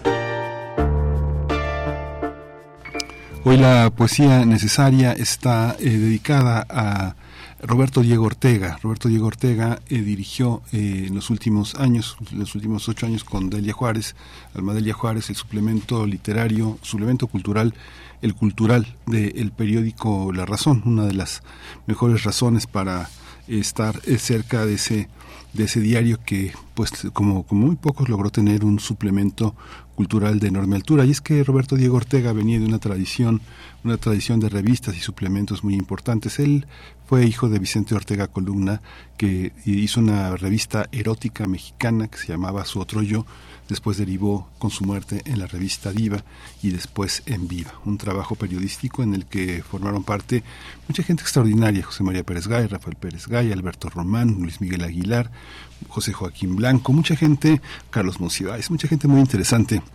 Acompañó a Roberto Diego Ortega en esa, en esa aventura y hace unos días eh, falleció, falleció Roberto Diego Ortega, un hombre, un gran animador, un gran melómano, un amigo de muchísima gente que le dio la oportunidad de estar en ese suplemento. Él nació en la Ciudad de México en 1955, estudió en la UNAM, en la Facultad de Ciencias Políticas, eh, es, eh, fue un traductor muy importante, tradujo Graham Greene, Anthony Burgess, Julian Barnes, eh, Harold Bloom, colaboró en muchísimas, muchísimas publicaciones, fue una parte fundamental de la revista Nexos, donde fue jefe de redacción en su momento, publicó Línea del Horizonte, en una editorial muy pequeñita que se llama La Máquina de Escribir, muy emblemática, y Nacer a cada día en Cali Arena hace ya prácticamente 30 años.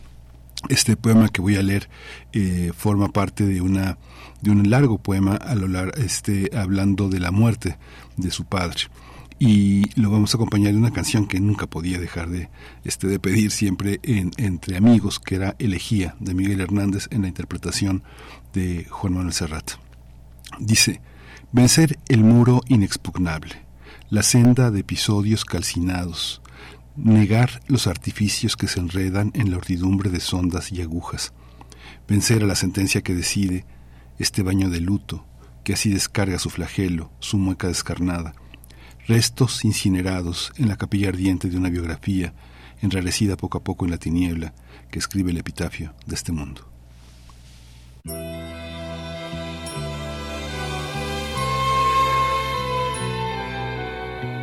En Orihuela, su pueblo y el mío. Se me ha muerto como del rayo Ramón Sigey, a quien tanto quería.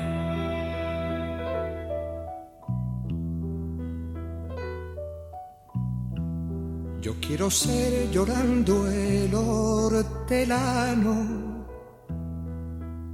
de la tierra que ocupas y estercolas compañero del alma tan temprano. Alimentando lluvias, caracolas y órganos mi dolor sin instrumento a las desalentadas amapolas. Daré tu corazón por alimento tanto dolor se agrupa en mi costado que por doler me duele hasta el aliento. Un manotazo duro, un golpe un hachazo invisible y homicida, un empujón brutal te ha derribado no hay extensión más grande que mi herida. Lloro mi desventura y sus conjuntos y siento más tu muerte que mi vida. Ando sobre rastrojos de difunto y sin calor de nadie y sin consuelo voy de mi corazón a mis asuntos. Temprano levantó la muerte el vuelo, temprano madrugó la madrugada. Temprano está rodando por el suelo. No perdono a la muerte enamorada. No perdono a la vida desatenta. No perdono a la tierra ni a la nada.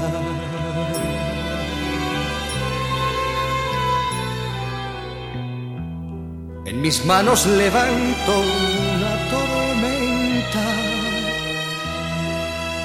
de piedras, rayos y hachas estridentes, sedienta de catástrofes y hambrienta. Quiero escarbar la tierra con los dientes. Quiero apartar la tierra parte a parte adentelladas, secas y calientes. Quiero minar la tierra hasta encontrarte besarte la noble calavera y desamordazarte y regresarte y volverás a mi huerto y a mi guerra por los altos andamios de las flores. Pajareará tu alma colmenera angelicales ceras y labores. Volverás al arrullo de las rejas de los enamorados de la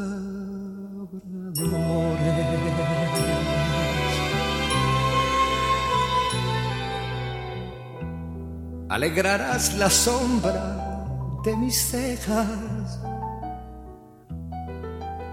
y tu sangre se irá a cada lado disputando tu novia y las abejas. Tu corazón ya tercio pero ajado llama un campo de almendras espumosas mi avariciosa voz de enamorado a las aladas almas de las rosas del almendro de nata te requiero que tenemos que hablar de muchas cosas compañero del alma compañero.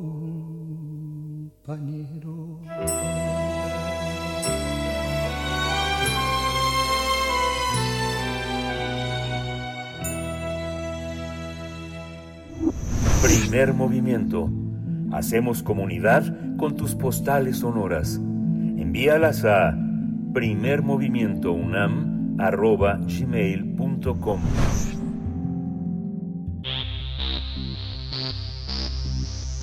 de festivales, ferias y más. Recomendaciones culturales. Entre los diferentes cursos que ofrece la Filmoteca de la UNAM está el curso en línea Diseño de Producción, Dirección de Arte y Escenografía en el Cine, que dura 16 sesiones y empieza el 12 de septiembre próximo y termina el 7 de noviembre de este año que va a ser impartido por Carlos Alberto Fajardo Cadena. El cierre de la convocatoria es el 5 de septiembre de este año. El cupo está limitado a 17 personas, pero además habrá tres lugares disponibles para Puntos Cultura UNAM. El costo es de 2.500 pesos por persona con un descuento del 50% a la comunidad UNAM, a egresados UNAM y al sistema incorporado, también para el INAPAM.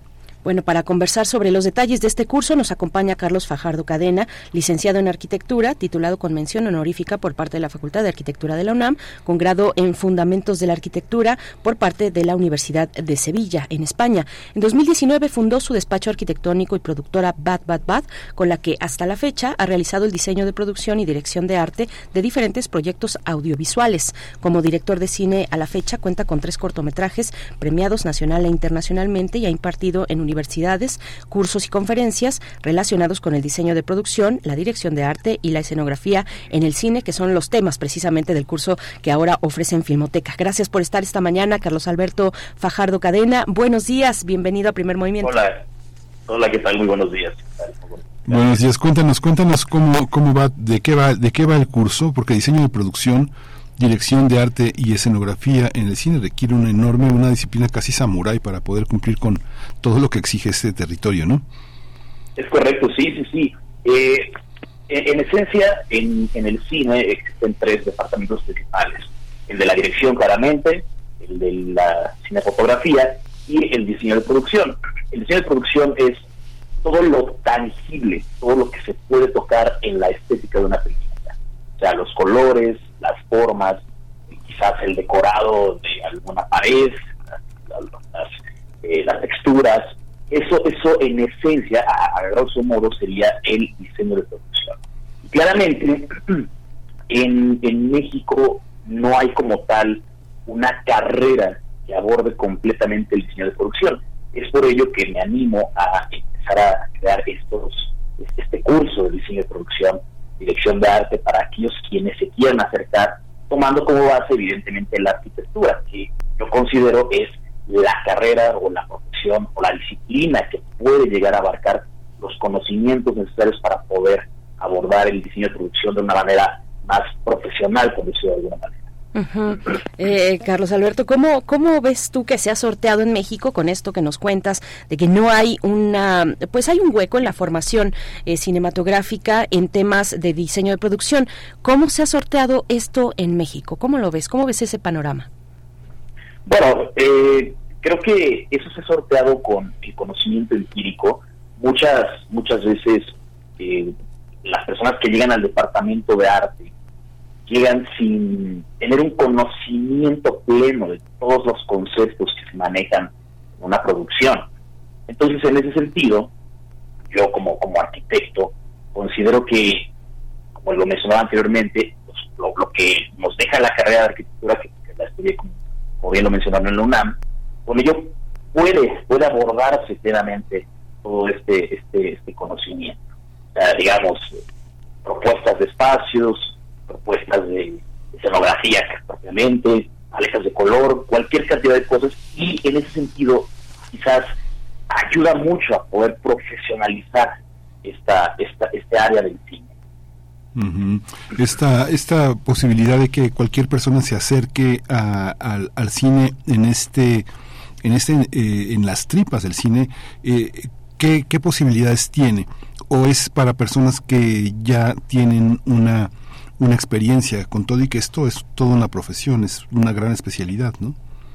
Justamente esa es una particularidad muy especial del curso que, que yo hago, porque a pesar de que lo abordo desde la arquitectura, o sea, tomando como base la arquitectura, trato de ser bastante explicativo, trato de ser bastante conciso, no, no me meto como en los tecnicismos arquitectónicos complejos que luego utilizamos nosotros en la profesión, pero sí tomando toda toda ese, ese conocimiento que hay detrás para poder transmitirlo a quien incluso esté solamente interesado en el, en el puro en, el puro diseño de producción en la dirección de arte como algo más lúdico eh, para que pueda comprender perfectamente todo lo que, lo que se enseña. Eh, Carlos, bueno, ¿quiénes, ¿quiénes pueden participar en este curso que es en línea? Y bueno, otra cuestión, ¿cómo, eh, no, no, se requiere o qué se requiere para lograr una producción de, bueno, un diseño de producción profesional eh, en términos de los recursos? ¿Se requiere un presupuesto exorbitante o se requiere echar uso de eh, tecnologías que están más pues a la, a la, mano, tecnologías abiertas o más disponibles? ¿Cómo, cómo ves esta cuestión para, para lograr un trabajo de calidad y profesional? Claramente, claramente el, presupuesto, tener un buen presupuesto en una producción ayuda muchísimo, evidentemente se pueden conseguir cosas bastante, bastante interesantes, pero también el, el diseño de producción es una parte intelectual, o sea, saber utilizar el criterio para poder sobrellevar ciertas carencias que puedan llegar a tener en una producción y quizás decir, bueno, no tengo esto, pero ¿a qué sí tengo acceso? ¿Qué sí puedo llegar a conseguir? Entonces con ello poder salvar ciertas ciertas particularidades que quizás no contamos inmediatamente con un presupuesto. Hay una parte, eh, no, recuerdo de, quién es esta novela, pero alguien decía que los amantes que se inician eh, rentan un departamento sin habitaciones, sin muros, sin nada para poder observarse con la bañera en el centro de la habitación. Y un poco lo que pasa con la escenografía en el cine y en el teatro hasta que llegó Alejandro Luna, este mostró la posibilidad de que todo lo que estaba en una escenografía era para verse, para que para ser visto, ¿no? Esta esta parte del espacio, cómo cómo cómo se observa en un curso como este porque lo que teníamos en el teatro tan digamos tan un poco tan eh, idealizado en la en cierta época de los 60 50 eran trapitos atrás que eran la escenografía no ahora la escenografía es algo sumamente complejo es luz sombra muros muros que se mueven sillones etcétera no Exactamente. Lo que, lo que yo siempre le digo a mis alumnos es que los arquitectos trabajan o trabajamos con, con el espacio, modelamos ese espacio.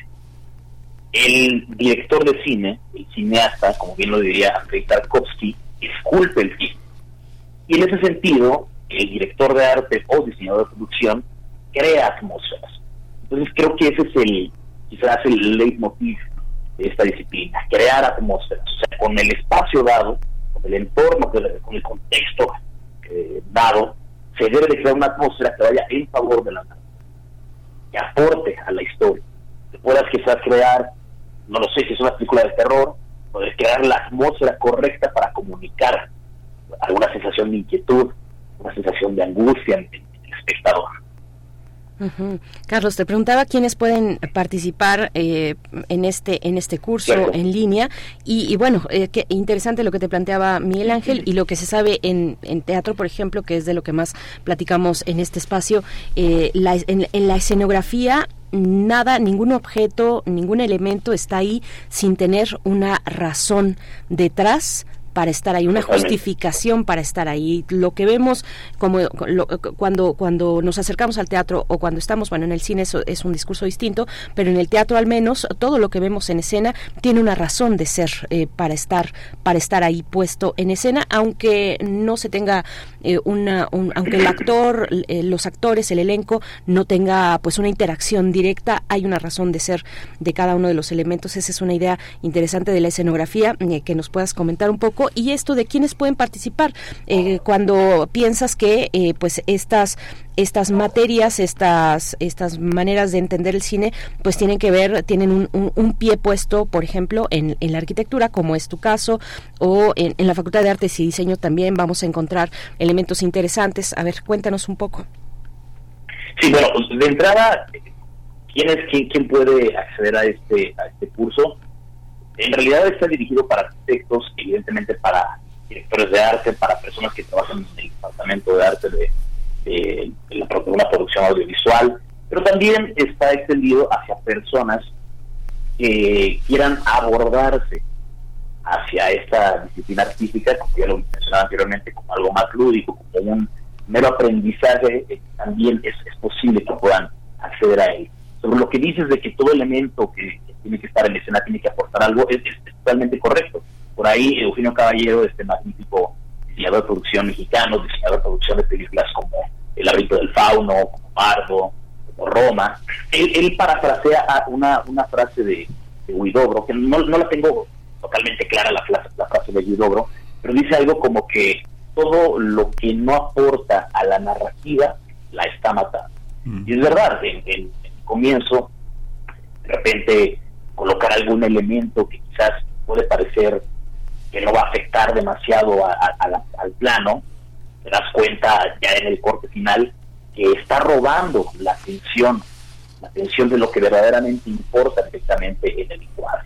Entonces, es, es verdad, sí, hay que tener cuidado, hay que tener precisión con los elementos que se colocan.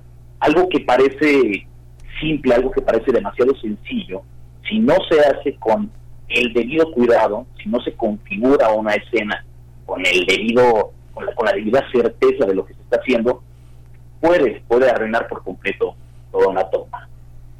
Y eso es también parte de lo que abordamos en, en este curso. Pues muchísimas gracias, por, muchísimas gracias por este, por este aporte. Eh, hay eh, muchísimo que, que, aprender, Carlos Fajardo. Eh, afortunadamente también este curso, no todos los de la UNAM, que yo creo que deberían, pueden acercar a gente que tiene credencial del INAPAM y que tiene también un 50% de descuento, la gente que está en el sistema incorporado, los egresados, en fin, este, ahora sí que quien se queda afuera, quien quiere pero toda la oportunidad está para, para, para estar en esas 16 sesiones del 12 de septiembre al 7 de noviembre y Carlos Alberto Fajardo pues será el, el profesor, la guía, la mano que, que, que lleve a esta posibilidad del cine. Gracias.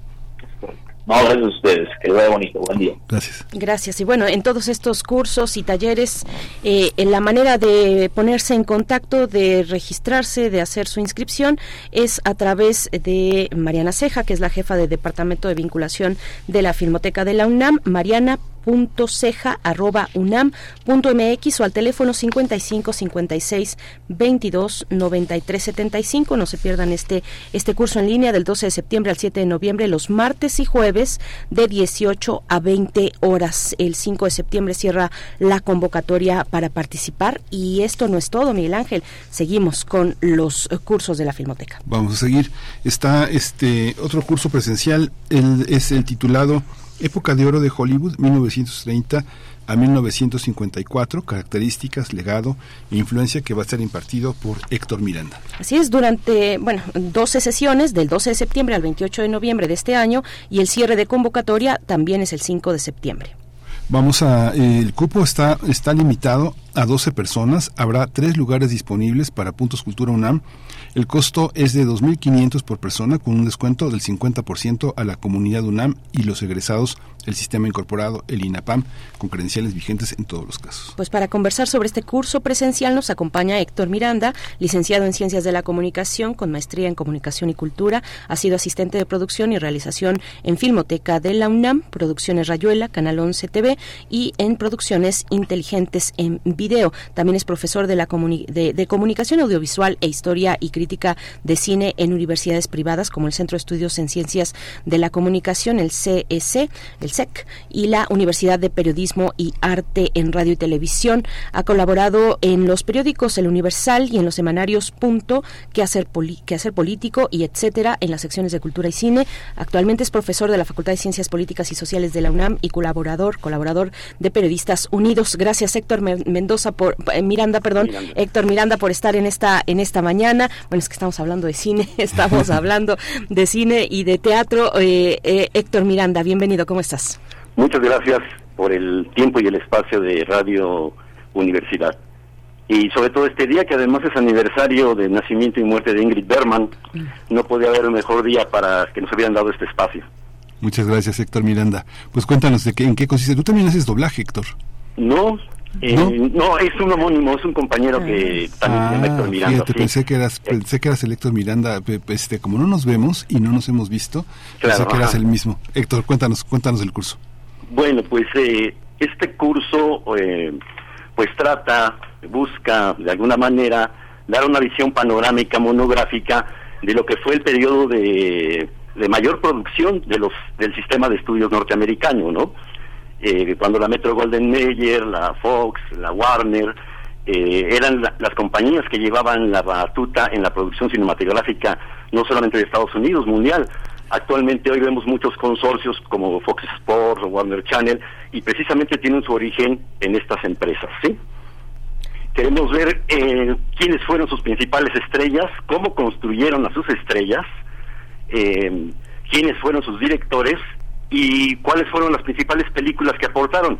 Claro que la cantidad es tanta que tenemos que hacer una selección para poder este, mostrar a los asistentes cuáles son las películas eh, más representativas. Esa es toda una cuestión, Héctor Miranda, eh, porque abarca la época de Hollywood, de, oro de Hollywood, en un periodo de 1930 a 1954.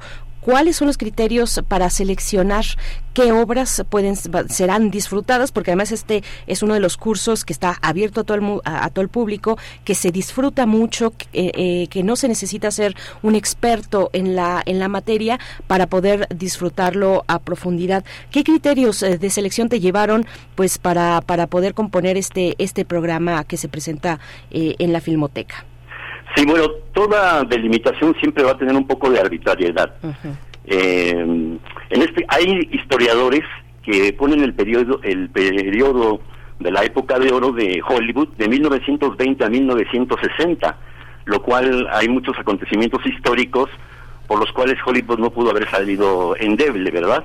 Lo tuvieron que haber influido. En este caso nos restringimos a 1930 porque es el momento en el que ya se consolidó el sonido ya llega, llegan nuevos géneros muy norteamericanos como la comedia musical, eh, y llegamos hasta 1954 porque es la llegada de la televisión. Es el, estamos ya en, la, en el periodo de la posguerra, en la Guerra Fría, en la Guerra de Corea, y es la llegada de la televisión y entonces ahí todo cambia para el cine, incluso empiezan a llegar las nuevas tecnologías como el cinemascope y todas, explotan más el Technicolor y otras cosas, ¿no? Entonces, como se trata de dar una visión panorámica, pues escogimos alguna película que fuera representativa más o menos de un género, ¿sí? Eh, por ejemplo, del cine negro, o de la comedia musical, o del screwball comedia, ¿no?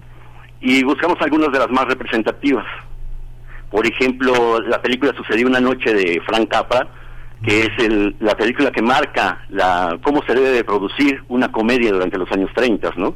Entonces es ineludible y la contemplamos en la programación del curso.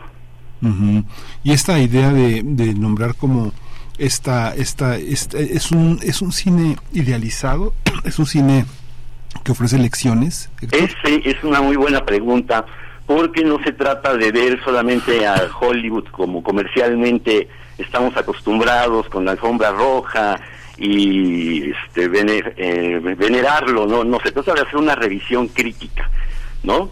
Eh, todavía tiene mucho que enseñarnos, ¿no? Desde los grandes autores, de los directores que alcanzaron el estado de, autor hasta los artesanos como Michael Curtis que realizaban películas de una manera muy certera, eh, pero tenemos que, revisarlo y si se puede desenajenarlo, ¿no?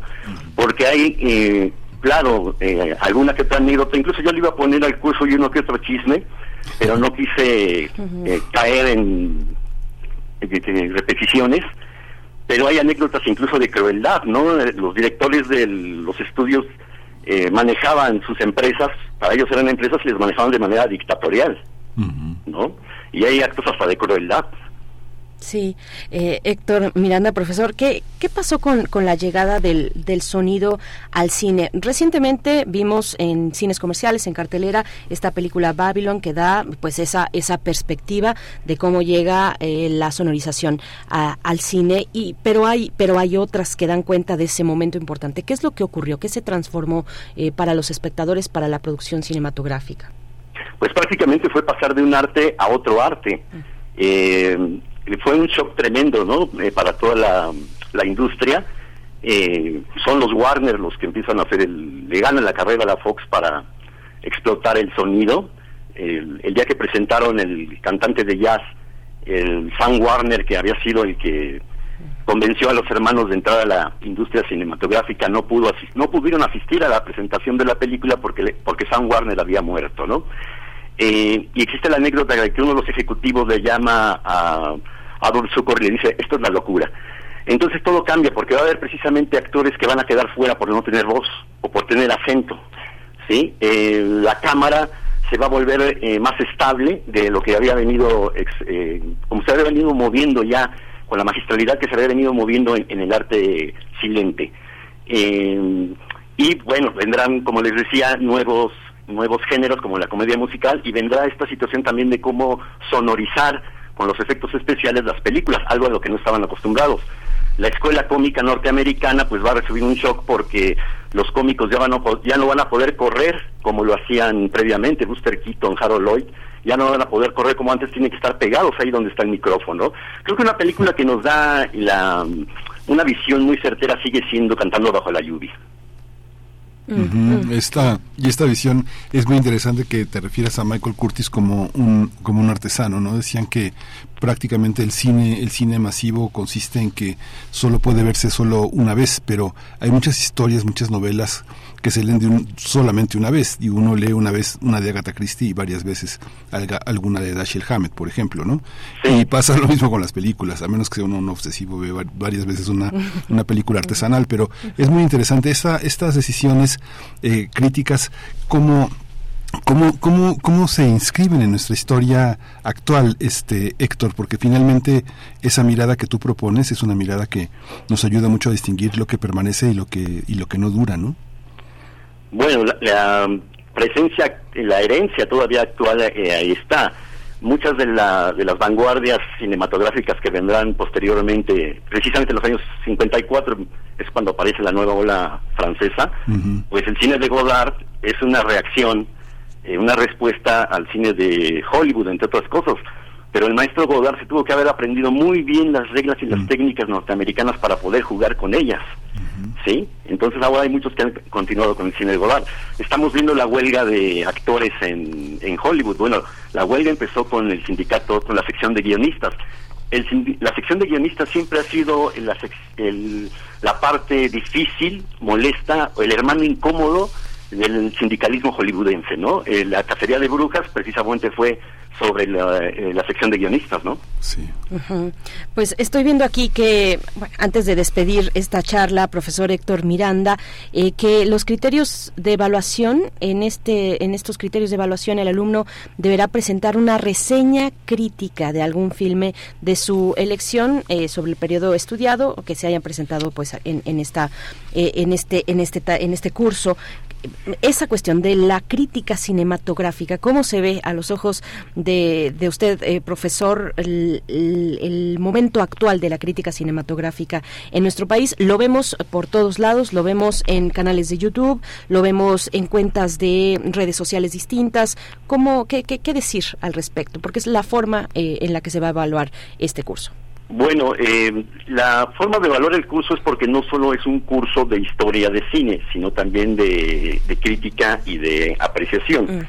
Vamos a tratar de matar estos, no vamos, vamos a, no vamos a tratar, vamos a matar esos dos pájaros de, un tiro, ¿no? Porque si no hacemos una crítica de las películas, pues estaríamos cayendo nada más en el consumo institucional, ¿no? Y nos iríamos con lo que solamente quería la industria al inicio. Yo no podría dar un panorama acerca del trabajo de, mis compañeros críticos. Hay muchos eh, compañeros muy capacitados. Ahora con las redes sociales, con los canales, con los podcasts, eh, hay mucha gente haciendo trabajo sobre cine, pero eso está muy bien porque en alguna manera, en algún momento el maestro Jorge Ayala Blanco decía que nadie se preparaba para ser crítico de cine, ¿no? Eh, y hoy se está tomando con mayor seriedad. Claro, también hay más bibliografía, y tenemos los recursos que no tenían otros críticos, ¿no? Yo actualmente pude acercarme al cine pues por medio de las redes, de la, es un cine que siempre he visto desde que era niño, pero pude acercarme mucho por las redes sociales.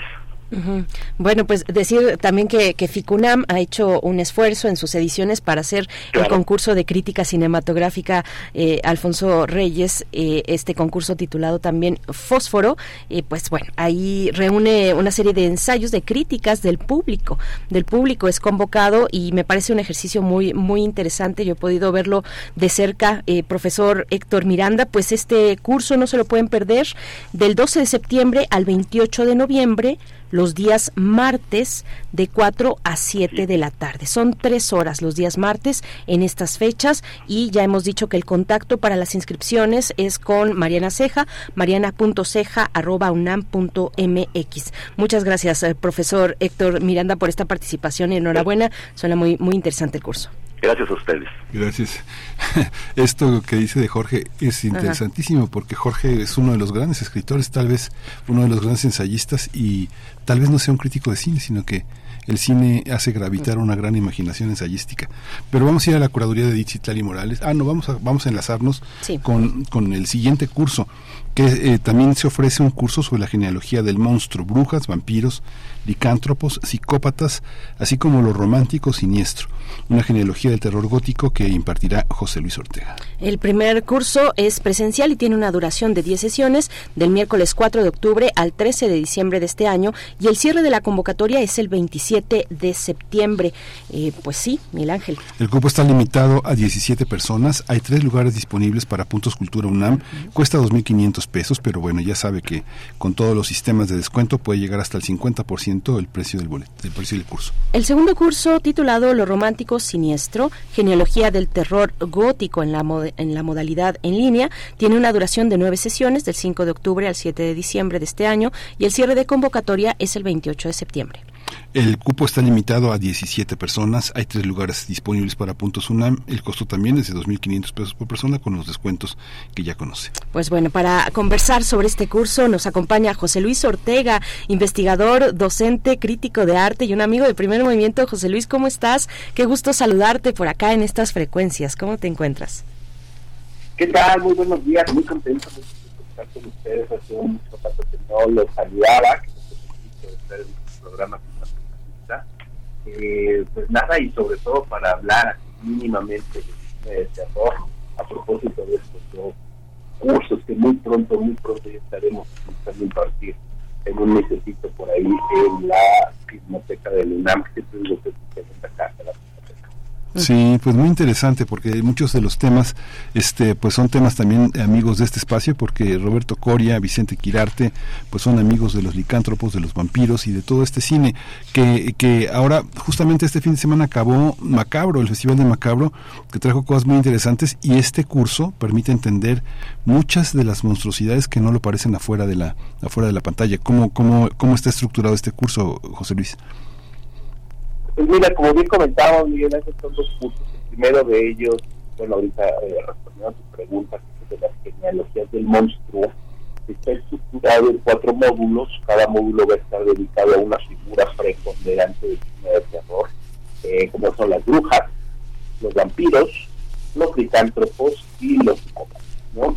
Eh, esas cuatro figuras que han estado presentes básicamente desde el inicio de la historia de la el terror es una pulsión innata al ser humano y en ese sentido el terror de con nosotros. Perdón, José Luis, te estamos perdiendo en la comunicación apenas si te escuchamos, así es que vamos a hacer esta pausa dramática ahora que estamos hablando de monstruos, vampiros, brujas, licántropos, psicópatas, para volver a enlazar contigo y recordarles que estos dos cursos distintos son impartidos por ti, José Luis Ortega, serán impartidos a partir del el primero de ellos, el de Genealogías del Monstruo, del 4 de octubre al 13 de diciembre, y el segundo, que es el de Lo Romántico Siniestro, que tiene que ver con el terror gótico, tendrá lugar del 5 de octubre al 7 de diciembre. Así es que, bueno, vamos a hacer ahí eh, el, intento por enlazar, reenlazar con eh, José Luis, que, que nos acompaña en, en, la línea y que tal vez ustedes recordarán su voz, su timbre, porque ha estado con nosotros en distintas ocasiones hablando de cine, de cine de horror, de, de distintas maneras de acercarnos a eso que nos fascina, que es el terror, el terror gótico. Y ya lo tenemos en la línea, José Luis Ortega. Nos estabas comentando sobre estas figuras, brujas, vampiros, licántropos, psicópatas. Eh, sí, sí, sí, muchas gracias, perdón por la interrupción. Mira, eh, les comentaba que estas cuatro figuras, brujos, vampiros, licántropos, psicópatas, han estado presentes desde el inicio de la historia del cine. Incluso son figuras que van antes de la concepción de cine mismo con las leyendas, folclores y por supuesto muchas tradiciones orales que pasan de una generación a otra.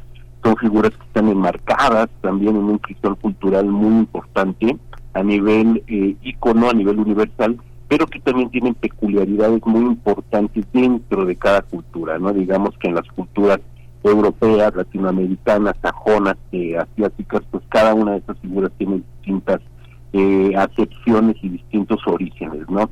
Lo importante de estas figuras también es que son cíclicas, eh, refiriéndonos a la historia cinematográfica, y hoy por hoy estamos viendo que tanto en el cine propiamente dicho, en pantalla, en película, pantalla grande, como esta suerte de cine expandido que son las teleseries para streaming, están muy presentes, están en boga, por supuesto, y están reinventándose de manera cotidiana. Hoy encontramos ejemplos muy interesantes y muy modernos, sobre todo, con nuevas lecturas también eh, acorde a los discursos de nuestros tiempos y a las generaciones que ahora son las eh, principales consumidoras de cine, de nuevas figuras de brujas, nuevas figuras vampíricas, nuevas figuras licantrópicas y por supuesto los psicópatas que han tenido un boom en la cultura popular pues, en el último cuarto de siglo y que hoy son, si lo podemos decir así, las grandes historias del true crime televisivo y cinematográfico.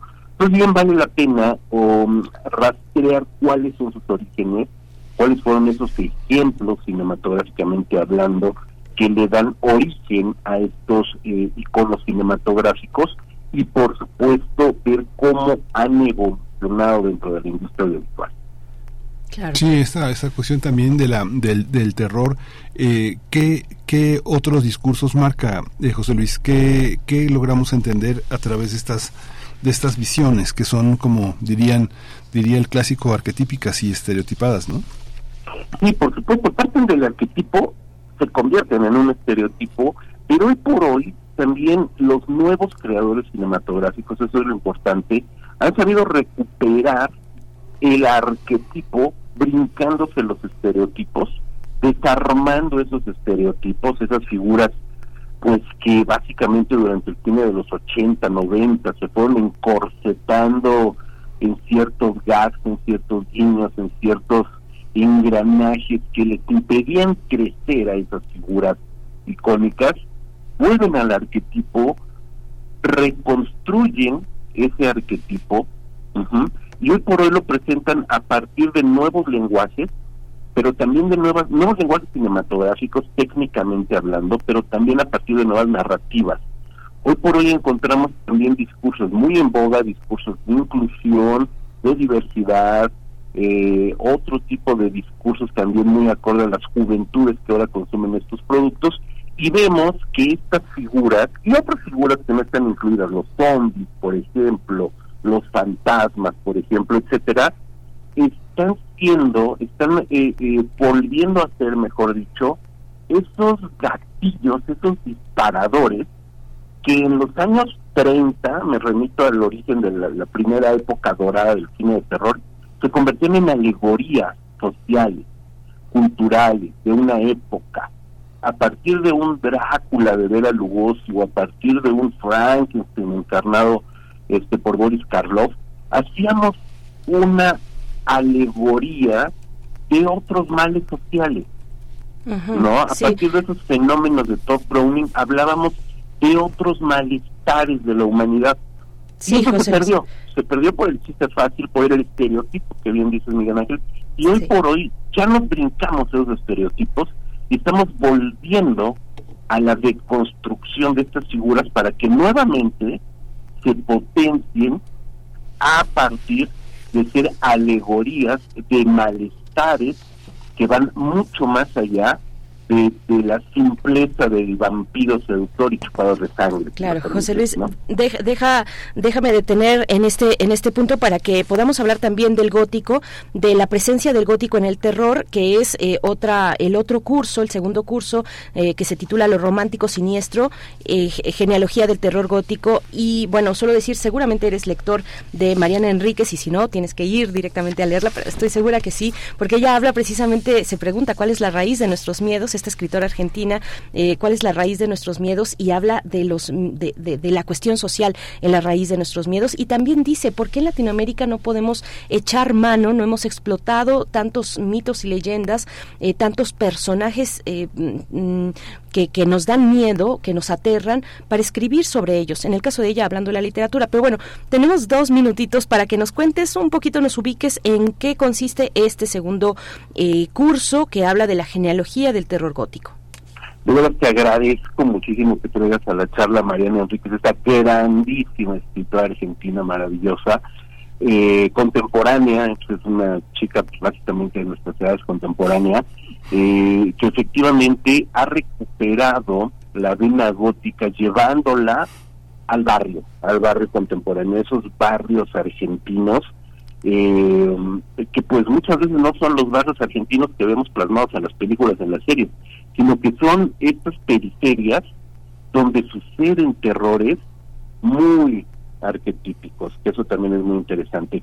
Nosotros en este curso de los románticos siniestros, genealogía del terror gótico, por supuesto que nos acercamos a la literatura, partimos de la literatura, tratamos de hacer ahí un breve recorrido pues desde el, desde el gótico primario hasta el gótico tardío, que ya es el, gótico tardío en el siglo XIX decimonónico es el que más se conoce, no es el más popular, llamémoslo de alguna manera, y cómo se convirtió en, en esa primera gran corriente literario cinematográfica del terror. Por supuesto que los primeros grandes filmes de terror recurren no necesariamente a, la literatura como tal, a la letra, pero sí a toda la concepción de lo gótico para escarbar, por supuesto, en estos sentimientos de pesadumbre, de, tristeza, en estas atmósferas lúgubres que perfilan en un primer momento lo que serán las bases del cine de terror. Terror y literatura gótica o cine gótico y literatura gótica siempre han estado de la mano en estos orígenes del cine, ¿no? Hoy también, porque siempre nos gusta hacer como un recorrido, como un panorama amplio, sean a veces eh, 10, 12 sesiones, hoy por hoy estamos viendo un renacimiento también, hay una muestra de lo que se le ha denominado el neogótico.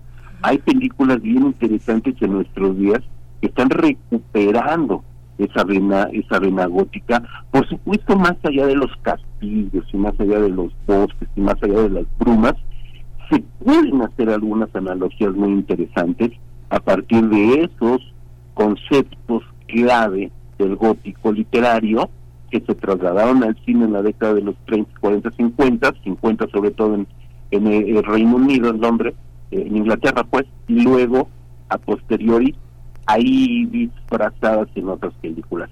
Hay una vena, una pequeñísima corriente muy interesante que es eh, un puñado, apenas un puñado de tres, cuatro películas colombianas que intentan traer lo gótico a el valle colombiano, ¿no?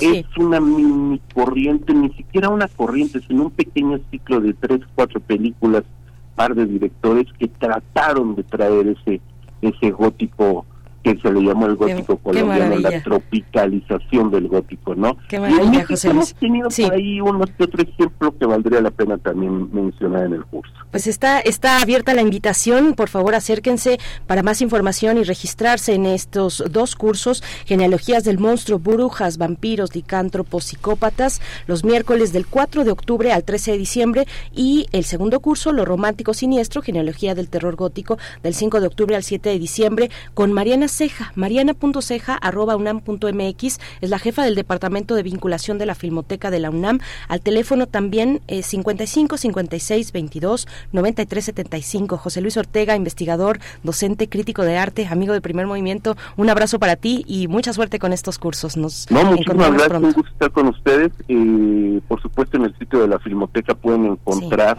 el temario con las películas y los temas de cada uno de estos cursos también para que estén un poquito más informados de cuáles son los temas en específico y las películas a revisar de ambos cursos. Muy bien, pues no se lo pierdan. Hasta pronto, José Luis. Abrazo, qué gustazo. Realmente, José Luis. Un gusto. Pues muy interesante. Generalmente todos los profesores ofrecen un drive. Un drive es un lugar donde se almacenan películas, libros que generalmente pues duran mucho tiempo. Uno no acaba ni de verlo ni de leerlo, pero sí con muchos comentarios y mucha participación. Ahí está, Filmoteca de la UNAM. Filmoteca de la UNAM. Nosotros nos despedimos con música de Tchaikovsky, la, danza, la danza del café o danza árabe, que pertenece al ballet El Cascanueces, la curaduría de Dizitlari Morales. Gracias, quédense aquí en Radio UNAM. Nosotros nos despedimos, Miguel Nos despedimos. Esto fue Primer Movimiento. El mundo desde la universidad.